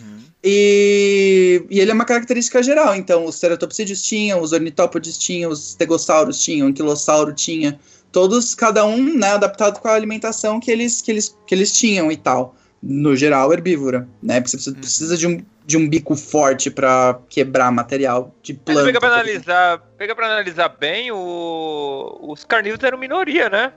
se você parar para pensar. Eram, né, então, a maior parte era herbívora mesmo. A maior parte era herbívoro, a gente tinha um grupo só de carnívoros que, vejam só, foram os que, que sobrevivem até hoje, né? São os terópodes. Sim, que foda. E, e aí, se você parar pra pensar, até hoje em dia, né? Por exemplo, na África você tem muito mais herbívoro do que carnívoro, né? Se você tiver mais carnívoro, dá um desbalanceamento fudido e muito carnívoro começa a morrer de fome, porque realmente tem muito mais planta no mundo do que bicho para você matar e comer, né, cara? Exatamente, é aquela coisa, a relação predador e presa, né? Quando você tem muito predador, você tem pouca presa. Aí abaixa o número de presas, os predadores começam a morrer, as presas começam a nascer, e aí fica fazendo essa esse up and down, aí, esse cima e embaixo do, do, da ecologia. Exato. Isso é muito legal. É aquela coisa de oferta e demanda, né? Exato. Menos quando tem o ser humano na jogada, né? Porque o ser humano é tão filha da puta que ele diminui presa, diminui tudo, diminui caça, diminui caçador, diminui, diminui tudo. Come tudo e não tá nem aí. Exato. Inclusive aquele leão marsupial que a gente falou. Né, que vivia na Austrália, e alguns outros bichos, estima-se que 80% da fauna da Austrália curiosamente, algumas pessoas dizem que é coincidência, começaram a desaparecer quando o homem chegou na Austrália, né? Lá naquele livro Sapiens ele fala bem disso, né? Então, o ser humano provando que realmente é uma das coisas que mais distingue coisa aí, desde que ele aprendeu a ser homem. Desde que aprendeu. É, é, o, ao longo da história do homem, não dizendo que, que, que em todo momento a gente teve, tipo, essa, essa culpa. Hoje em dia, a gente extinguir uma espécie é muita cara de pau, nossa, porque a gente tem noção do que a gente tá fazendo. É, entende? é cara de pau, mas a gente extinguiu o, o rinoceronte branco não tem nem 10 anos. Pois é. Entende? É, hoje em dia... É, faz, faz pelo mau caratismo mesmo, né? É, hoje Não, em mas dia... deixa, né? a natureza tá guardando, do é, ser humano tá deixa. tá guardado. Né? Bora, bora foi... casa Mas antes da nossa história moderna, antes da gente viver em no que a gente tem hoje em dia, né? Dessa, que a gente tá fazendo uma super extinção de super monte de bichos assim em, em sequência. Mas a gente também foi, foi responsável por, por extinguir animais na pré-história. Então foi, foi o fato do homem ter começado a caçar que, que diminuiu e extinguiu vários desses mamíferos gigantes que existiam na pré-história. Pra você ver que louco isso. A gente começou mal. É, inclusive a gente falou aqui que já houveram muitas extinções em massa, né? Acho que são quatro ou cinco, não lembro bem agora que foram eras do gelo, aquela coisa toda, explosão de vulcões, não sei o que. E pela primeira vez na história do planeta Terra, talvez na história do universo, a gente pode ter uma futura extinção causada não pelo planeta, não pelo meio ambiente, mas sim por um animal, que seria os seres humanos, no caso, né? É, uma, isso, é, isso é uma coisa interessante de, de se falar, porque também não é que nunca, como você disse mesmo, foram cinco grandes extinções em massa e não é que, que a extinção seja o problema, é a rapidez com que a gente está fazendo isso. Uma, uma extinção, é, obviamente, do, dos, do que aconteceu por conta do, do meteoro, por exemplo, foi o que matou os dinossauros, que a gente vai falar daqui a pouco, fiquem ligados. Mas essa. depois dos, dos comerciais. Depois dos comerciais, depois de falar da Top Term. Mas o. Essa, essa, esse impacto, ele demorou um pouco, por mais que tenha sido uma coisa catastrófica, ele, ele em termos de milhões de anos, ele tá demorando muito, ele demorou muito mais do que agora que a gente, o ser humano vive, a, sei lá, menos de, de, de 20 mil anos e está destruindo um monte de coisa. É muito rápido o que a gente está fazendo. Sim, isso é uma merda, né, cara? Mas fazer o quê? É. Né? Pelo menos se a gente for extinto, vai voltar os dinossauros. Olha, cara, eu, eu acho que é válido, hein, cara. Eu acho que já tá chegando a hora já, hein? Né? Bora, partiu dinossauro, partiu Jurassic World. É que é aquela, aquela antiga frase, é entrega pros dinossauros e pede desculpa, né? É. Aquele meme de Jesus, né, no Twitter, que ele fala, putz, não sei por que, que eu destruí os dinossauros e criei vocês, eu gostava tanto dele. É. Bom, vamos falar aqui agora dos ornitópodes, né? Que são os clássicos aí dinossauros que tem aquele biquinho de pato, né? E muitos têm aquela, aquela paradinha na nuca, né? Que tipo sai assim para fora, que é bem clássico também de dinossauro. Ah, para quem quer visualizar legal, aquele. É, acho que é Dinossauros, né? O filme da Disney. Acho que o nome dele é Dinossauros. Você tem o Aladar, né? Que é o personagem principal, e ele é um ornitópode, né? Eu fiquei com uma outra dúvida deles. É. Foi por causa deles que a galera chegou à conclusão que o, as aves são parentes diretos dos dinossauros? Ou já tinha essa conclusão anteriormente? Então, isso é bem interessante. Os ornitópodes, eles são um grupo bem, bem interessante para ser estudado. Porque, como, como vocês falaram, eles têm umas características muito, muito parecidas com as das aves. Eles tinham esse bico, que parecia um bico de pato eles tinham né, o, todas as características de ossos que eu falei anteriormente e tal, que eram bem parecidos com os ossos das aves. Até eu mencionei anteriormente que é o andar parecido com o do avestruz. O andar parecido com o de avestruz, que era o que a gente acreditava que eles tinham, só que isso é uma coisa que está mudando com, com as descobertas fósseis, e aí é que é uma coisa legal. Porque quando eles encontraram os, os, os dinossauros ornitópodes, e eles viram esse bicho parecido com as aves, eles pensaram assim, nossa, esse... E ainda mais com o pubis, né, que é o, a parte que, que é modificada dos ossos da bacia, igualzinho a um osso de ave, eles falaram, putz, encontramos, né, o, as aves primitivas. Só que se você parar para analisar, os o, os ornitópodes, eles são muito parecidos com as aves pelo mesmo motivo que o leão marsupial e o leão placentário são parecidos. Eles não têm uma... Eles são mais convergência do que uma evolução em si. O osso que a gente encontra, o osso da bacia, ele, é, ele foi secundariamente voltado para trás para parecer um osso de ave igual que a gente tem hoje em dia, porque eles viviam no mesmo ambiente, faziam as mesmas coisas, tinham a mesma função, em escalas maiores, né? Porque o bicho é. era gigante. Uhum. Então tem muita gente que acredita que ele seja um, um modelo primitivo de ave. Só que eles não são eh, relacionados não com as são. aves. Não, eu, eu, fico, são... eu, fico, pensando, tipo, é, que é, pode haver algum debate para futuramente ele não ser mais considerado um dinossauro, ser considerado como um tipo, entre aspas, tipo primitivo de ave. É, então, não, não, não existe essa possibilidade de, de transformar ele em ave, porque os, os, os dinossauros que deram origem às aves são os terópodes. E ele não é, ele não tem características de terópode e também todas as características de ave que eu falei que ele tem, né? O bico, o, o, os ossos e tudo mais. Eles, elas foram características que foram adquiridas depois. Elas... Ah, tá. Então o, as aves elas descendem diretamente dos terópodes, sendo que o, os ornitópodes têm mais características de aves do que os próprios terópodes. Isso é muito louco, né? Justamente porque eles, pois é, eles receberam esse nome porque eles tinham muita coisa parecida com as aves. Só que aí as árvores, as árvores somos nós, não, as aves, elas elas foram classificadas como terópoda justamente porque descobriu-se que essa mudança que eles tiveram para ter essa para ser parecido com as aves, ela foi secundária, ela não é primária. Uhum. Se fosse se eles é como se a gente tivesse um osso que era do jeito que a gente tem dos, dos terópodes, e aí ele se modificou para ser o que a gente tem das aves hoje. E um outro tipo de osso completamente, que é o, mesmo osso, mas ele sofreu uma deformação diferente para se tornar o que era dos, dos apatossauros, dos, dos, dos, dos ornitópodes e tal. Sim. Então, essa transformação para ave e transformação para ornitópode, ela não parte do mesmo ponto. Ela, ela é parecida, os dois, a natureza deu duas coisas super parecidas, só que por caminhos diferentes. Muito louco, né? Como se ela viesse preparando aquele bicho para, ó, oh, vou te preparar, você vai ser uma ave. Aí, opa, pegadinha, quem vai ser ave é aquele ali que não tem nada a ver com nada, tá ligado? Bem isso mesmo. E para você que tá ouvindo ornitópode, ornito e tá lembrando daquele bicho bizarro, não vamos falar do ornitorrinco aqui não, porque ele é tudo ao mesmo tempo e nada ao mesmo tempo. Ornitorrinco às vezes me faz querer ter vontade de rasgar o meu diploma, não, sério. ele é o deus da natureza, né, cara?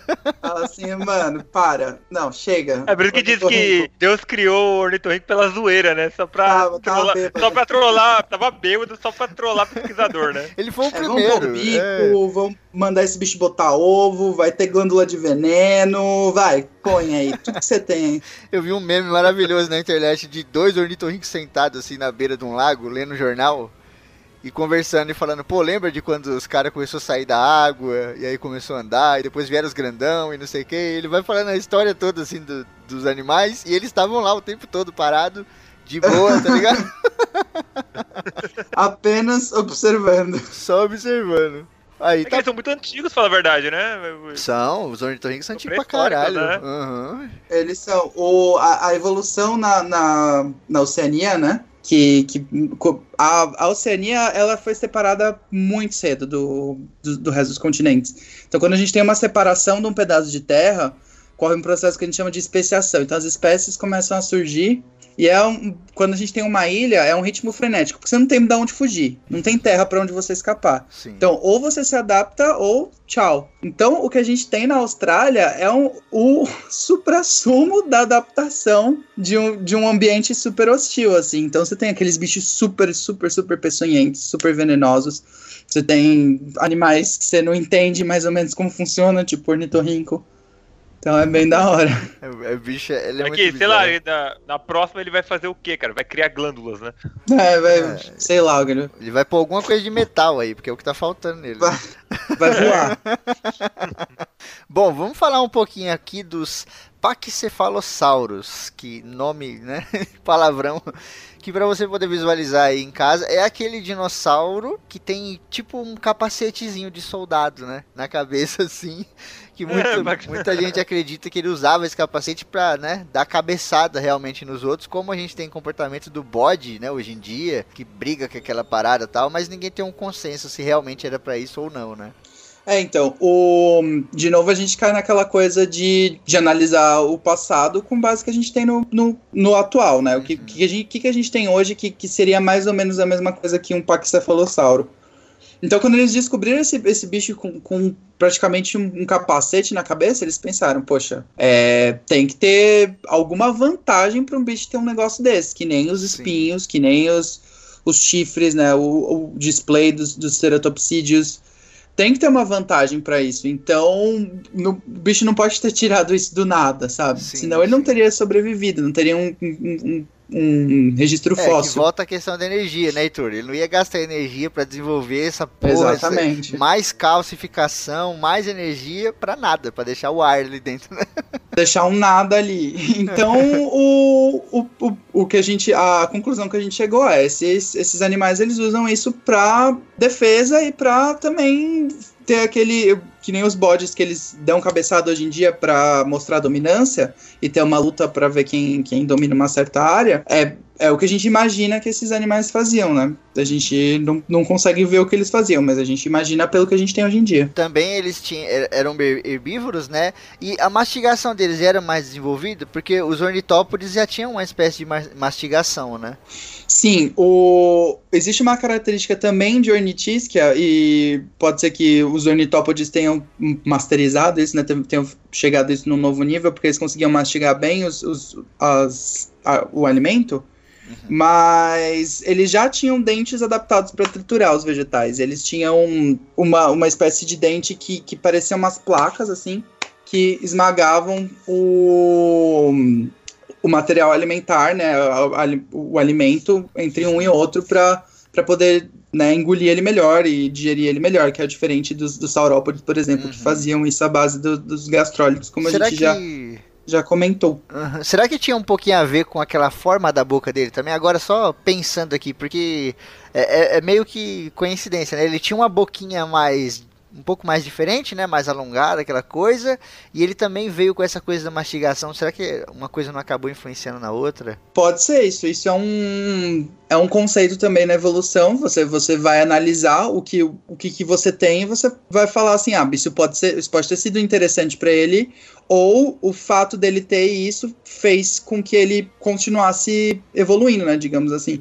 Então, para você ter uma mastigação boa, você precisa ter uma bochecha. Ah. Nunca tinha parado para pensar nisso. Sim. Mas é isso que faz a nossa mastigação ser tão boa, porque imagina se, imagina a sua vida se você não tivesse uma bochecha. Se é você tentasse mastigar, é, a gente nunca para para pensar nisso, mas tipo, os músculos da mastigação estão inseridos nas nossas bochechas e, e se a gente não tivesse a pele que recobre as bochechas, a gente ia mastigar tudo cai para fora da boca. Sim, e tem, um, tem uma e... questão interessante aí, Heitor, desculpa.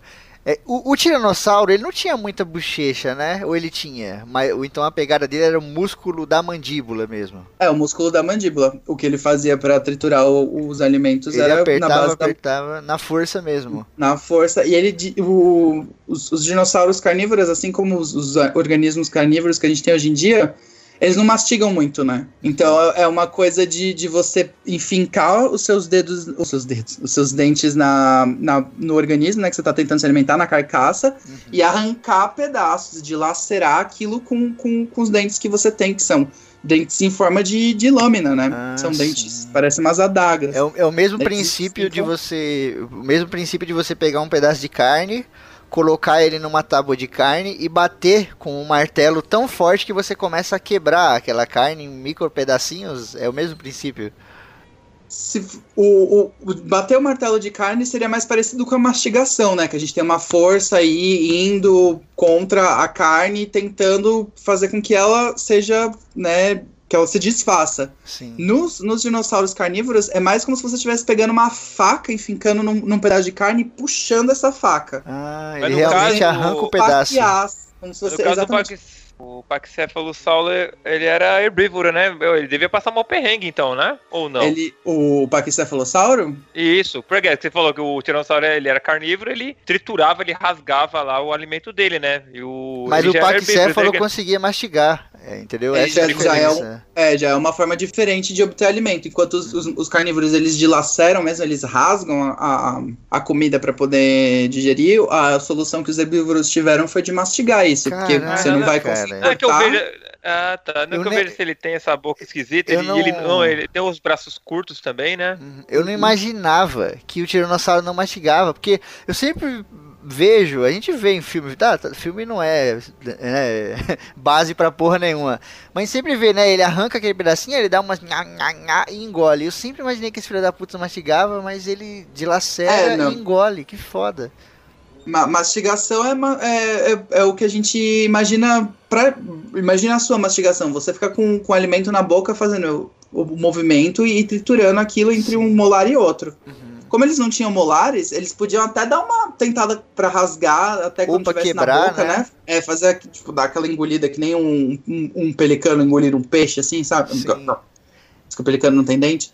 Mas o, o, no geral, o, o, alimento vinha menos triturado pro, pro, pra dentro do organismo. Caralho, que foda. essa, essa informação foi realmente muito boa.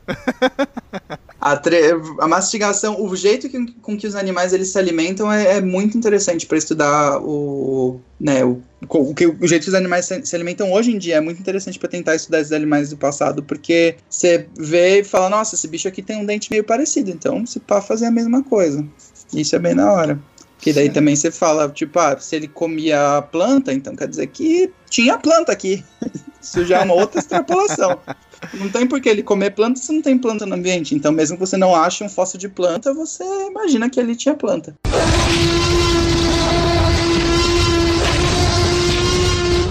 Cara, como tudo que é bom chega no final, né? Os dinossauros tiveram o seu fim também. A gente teve aí a extinção aí súbita, né, cara, que levou embora a galera entre aspas, né? Teve uma galera que ficou e acabou virando passarinho, olha só. Aquele pessoal que você fala, pô, seu passado você era mais da hora, hein, mano? Agora você tá acabado, né? ah, mas você tá, tá rebaixando os passarinhos, velho. Mancada. Porra, o cara era um tiranossauro, agora virou uma rolinha. É, então, mas sempre quando, alguém, sempre quando alguém vira e fala assim, ó, ah, mas os dinossauros viraram um bichinho, virou galinha, como dinossauro, eu falo, dá uma googlada, entra no Google Imagens e procura o Casuari, que é um, um bicho que mora na Austrália. É um bicho assustadoramente dinossaurico, cara. Você olha para aquilo e fala: Meu, os dinossauros estão vivos. E Como são que é dinossauros. É Casuari com S? Casuari. Mas ele é o quê? Tipo, ele é semelhante a uma galinha, mas parece um dinossauro? Como é que é? Ele é tipo uma galinha gigante com um puta de um chifre na cabeça. Parece um chifre, né? Mas não é um chifre, é um um, uma crista dura na cabeça e ele tem uma cabeça azul, assim, ele tem Caralho, um pescoço azul. Eu tô vendo ele aqui. Ele eu tô, é, eu tô é procurando agora aqui. É Kazuari? É, é Kazuari. Mas é. Kazuari, Kazuari com Z? Com S, com, com S. Ele parece e... um paquicefalossauro, não, não tem aquele esqueminha da cabeçona? É, então, parece um, um dinossauro. Eu falo, mano, você duvida que os dinossauros estão vivos até hoje? Dá uma olhada nesse bicho. Filha da puta tem a cabeça ah, azul e o olho vermelho, ah, cara. Como é que pode, mano? Ave Maria, tô vendo ele agora. Nossa, Ai, que, que, bicho foda. bizonho, cara. É, casuar. Ah, eu, eu achei como casuar. Casuar. É, casuari é em inglês, mas é o casuar. É um pavãozinho. Ah, mas tá valendo, estão né? aí, estão vivendo aí. Estão vivendo. Estão no rolê mas... ainda, beleza. É, mas realmente o, a maioria dos dinossauros foram extintas, foram extintos no, no, no, final da era mesozoica, que é o que a gente chama de KT boundary, que é a, a, o limite entre o Cretáceo e o, o, a era Cenozoica, né? Realmente, já é certeza hoje absoluta que foi o meteoro? Há controvérsias. Essa que é a graça da ciência. Sim, é porque ciência absoluta na ciência, é, certeza absoluta na ciência nunca tem, né? Certeza absoluta na ciência. Essas foram as melhores palavras, porque é. toda hora você vai encontrar uma evidência de que aquilo que você sabia estava errado. Uhum ou não era muito bem aquilo que você que você achava. É, tem então, um grupo de cientistas que acreditam que foi mudanças climáticas que levou à extinção, mas o senso comum, é o que a maioria acredita é que foi realmente um meteoro, foi um meteoro que caiu na região do México. Isso. E, ele, e eu, esse meteoro, ele tinha, é, ele, isso, ele tinha 14 quilômetros de diâmetro, ele deixou uma cratera de 180 quilômetros de diâmetro. É, e o que prova isso foi é uma, tal, uma concentração de irídio que é encontrada nos asteroides e tem muito nessa cratera. E tem pouquíssimo no planeta, tem, né? E, é, exatamente. E tem um outro grupo que acredita que esse asteroide ele veio de um impacto que, que bateu em um asteroide que fica entre Júpiter e Marte, que o nome do asteroide é, é Baptistina, que um asteroide bateu lá e os fragmentos desse, dessa colisão um dos fragmentos foi justamente que caiu no México e causou a extinção dos dinossauros já pode pegar o seu diploma em geologia, astrofísica, geofísica, porque já foi... pode ir pra Alemanha. É, olha, parte bem, tá, tá bem ruim a coisa aqui, hein, velho.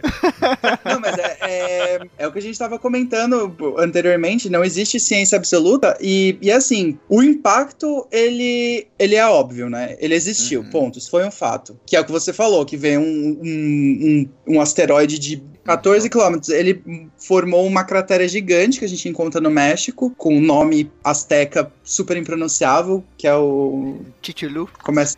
Kitilu, é, deve ser um Cthulhu que mora lá, mas tem uns X no meio e tal. Mas assim, a evidência de que, de que o asteroide existiu, ela, ela, é, ela é real. O, o asteroide, ele, ele veio para a Terra. Agora, caiu mesmo. Tipo, a, a, discussão é se realmente foi isso que causou a extinção ou não, né? Exatamente. O que acontece é que, como, esse como essa cratera é gigante, os pesquisadores eles falam, pô, não tem como isso não ter afetado nem que minimamente a vida do planeta. É, ele precisava ter causado algum impacto na vida e o interessante é que ele, a gente sabe a datação, a gente sabe que esse, que esse impacto ocorreu no final do Cretáceo, E, estranhamente, depois, as rochas que, se sub, que vieram depois do Cretáceo, elas não têm mais dinossauro. Então, Caraca. se o asteroide ele acabou com a vida na Terra, né, acabou com os dinossauros ou não, isso ainda é uma incerteza que as pessoas, que as pessoas né, ficam discutindo. Mas o fato é que ele existiu, ele, a gente tem a prova, existe a cratera, e que depois dele os dinossauros não existiram mais. Ah, então essas são relação, as nossas duas né? variáveis. A é, gente tem que existir, ele... botar uma relação entre os dois. Uhum. É, quando ele caiu, ele levantou uma nuvem de poeira muito grande. Isso aí cobriu a, a luz do sol também. E isso foi meio com a consequência que acabou extinguindo eles com, com o tempo, né? Isso, e não, isso. E não foi uma extinção do tipo, hoje de manhã caiu, matou tudo. Foi, o, é. foi levou ainda algum tempo para acabar com de fato. Até sair essa nuvem aí e o é, e os mamíferos começarem a sair e voltar. É, porque seriam tudo tá tipo, ligado, a, raça né? predominante, né? É, porque tudo tá ligado, né? A natureza é muito louca. Então, se, se deu algum problema no, na vegetação, afeta os animais que comem a vegetação. Se afeta os animais que comem a vegetação, os animais que comem os animais que comem a vegetação também são afetados, né?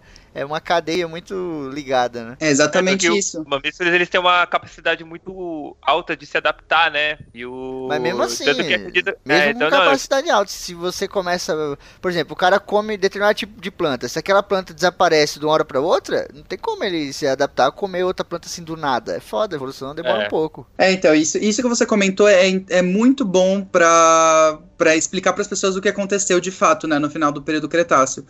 Porque a, a imagem que a gente tem na, no, na nossa cabeça é que o meteoro veio, estourou a Terra, né? Fez um puta de um impacto e pum, os dinossauros morreram na hora. Foi caiu em cima dos dinossauros, eles estavam reunidos no dia.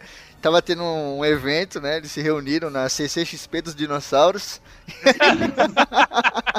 e caiu em cima de todo mundo. Tava rolando uma anime Friends, e aí, na realidade, isso tudo é cosplay que a gente encontra hoje em dia, né? Não é nada Exato. de dinossauro. Olha, cara, eu acho válido essa teoria, hein? Cara.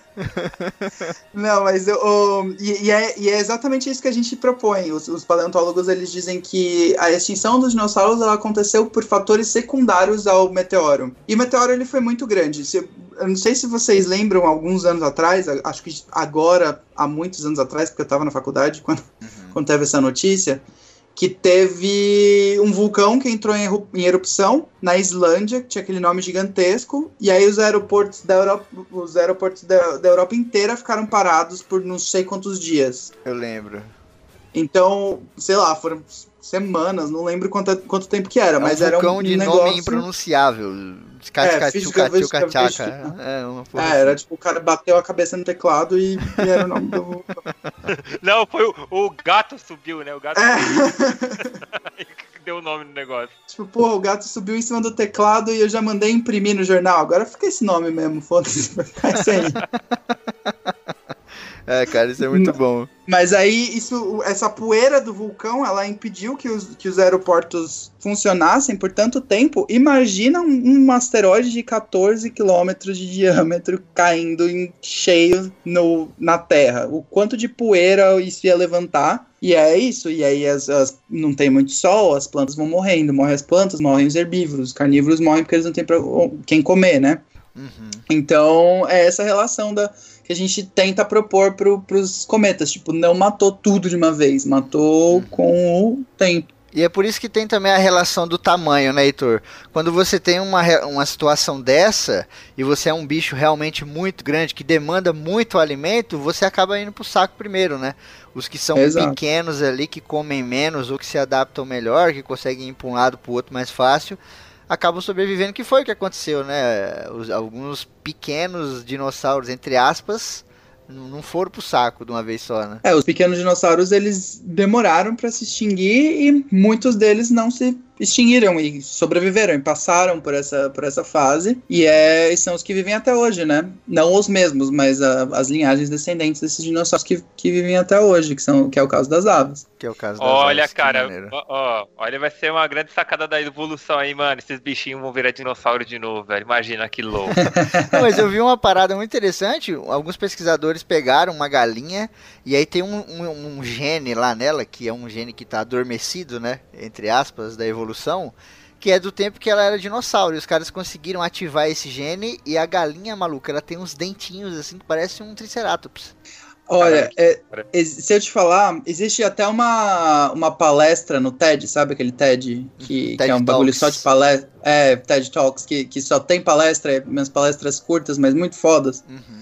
Tem uma palestra de um cara, inclusive, inclusive foi pra Jéssica assistir, ela assistiu e curtiu. Uhum. É um cara, é um pesquisador da Universidade do Texas. Ele é um, um, um paleontólogo de, de, vertebrados, né? Ele estuda dinossauros. E ele falou que ele sempre teve a vontade de trazer os dinossauros de volta à vida, que isso era tipo uma coisa de, de tipo, foi isso que meio que motivou ele a se tornar um cientista e tal. E essa coisa meio ciência maluca e tal, ciência exploratória, de, de querer saber como é que as coisas funcionam a partir uhum. do, do acaso, né? Sim. E aí esse cara ele ficou pensando, pô, eu quero trazer os dinossauros à vida. Como é, como é que eu vou primeiro entender como é que esses dinossauros funcionavam? Vou, vou ver o DNA deles. E existia um, um, uma pedreira lá nos Estados Unidos, uma, um lugar onde, eles encontraram fósseis de tiranossauro que, que tinham partes moles preservadas, que tinham uma boa quantidade de, de, de DNA preservado, de, DNA ancestral, né, que a gente chama de paleo DNA, que é um bagulho super difícil de ser, de ser preservado.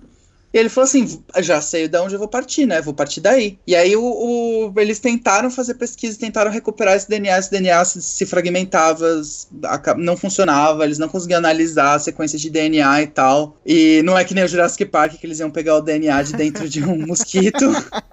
Enfiar uma seringa, ia, né? Ia tirar o sangue e ia pôr no, no ovo e já era. Pois é, ele até brinca, ele, ele zoa com isso no, na palestra. Ele fala: se eu tentasse tirar o DNA de um mosquito preso no âmbar, se eu sequenciasse isso e trouxesse de volta à vida, eu ia ter uma sala cheia de mosquitos.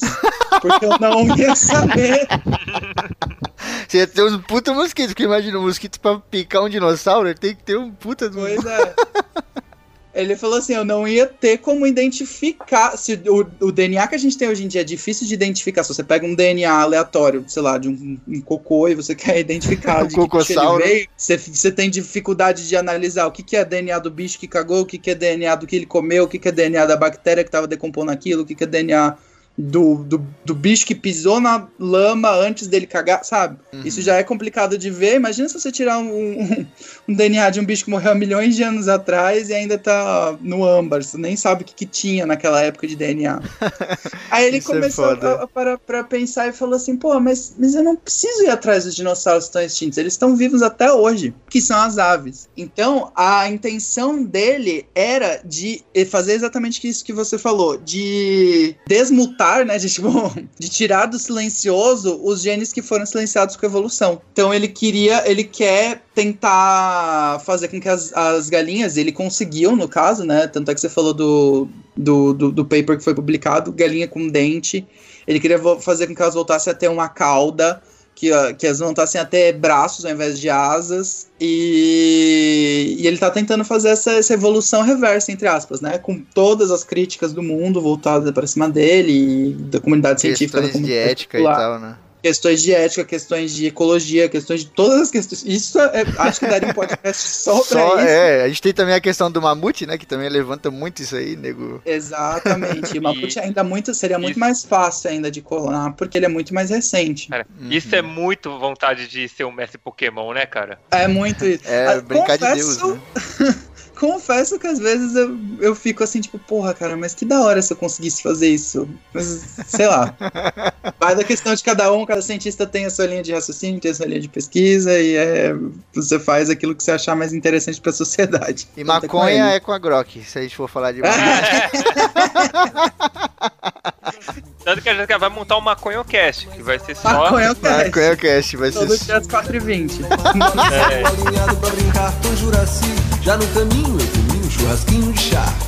E um suco de sapoti foi. E foi ficando divertido pra caramba. Juraci dançando samba enquanto eu li Guarani. O quê? Mas lá chegando eu tive o maior susto. Tentei a todo custo, então crer no que vi. Hum. No lugar do um self-service por quilo. Fiquei puto com aquilo e perguntei pra Juraci. Agora, Jurassic Park, Jurassic Park, Jurassic Park é esse que eu nunca vi.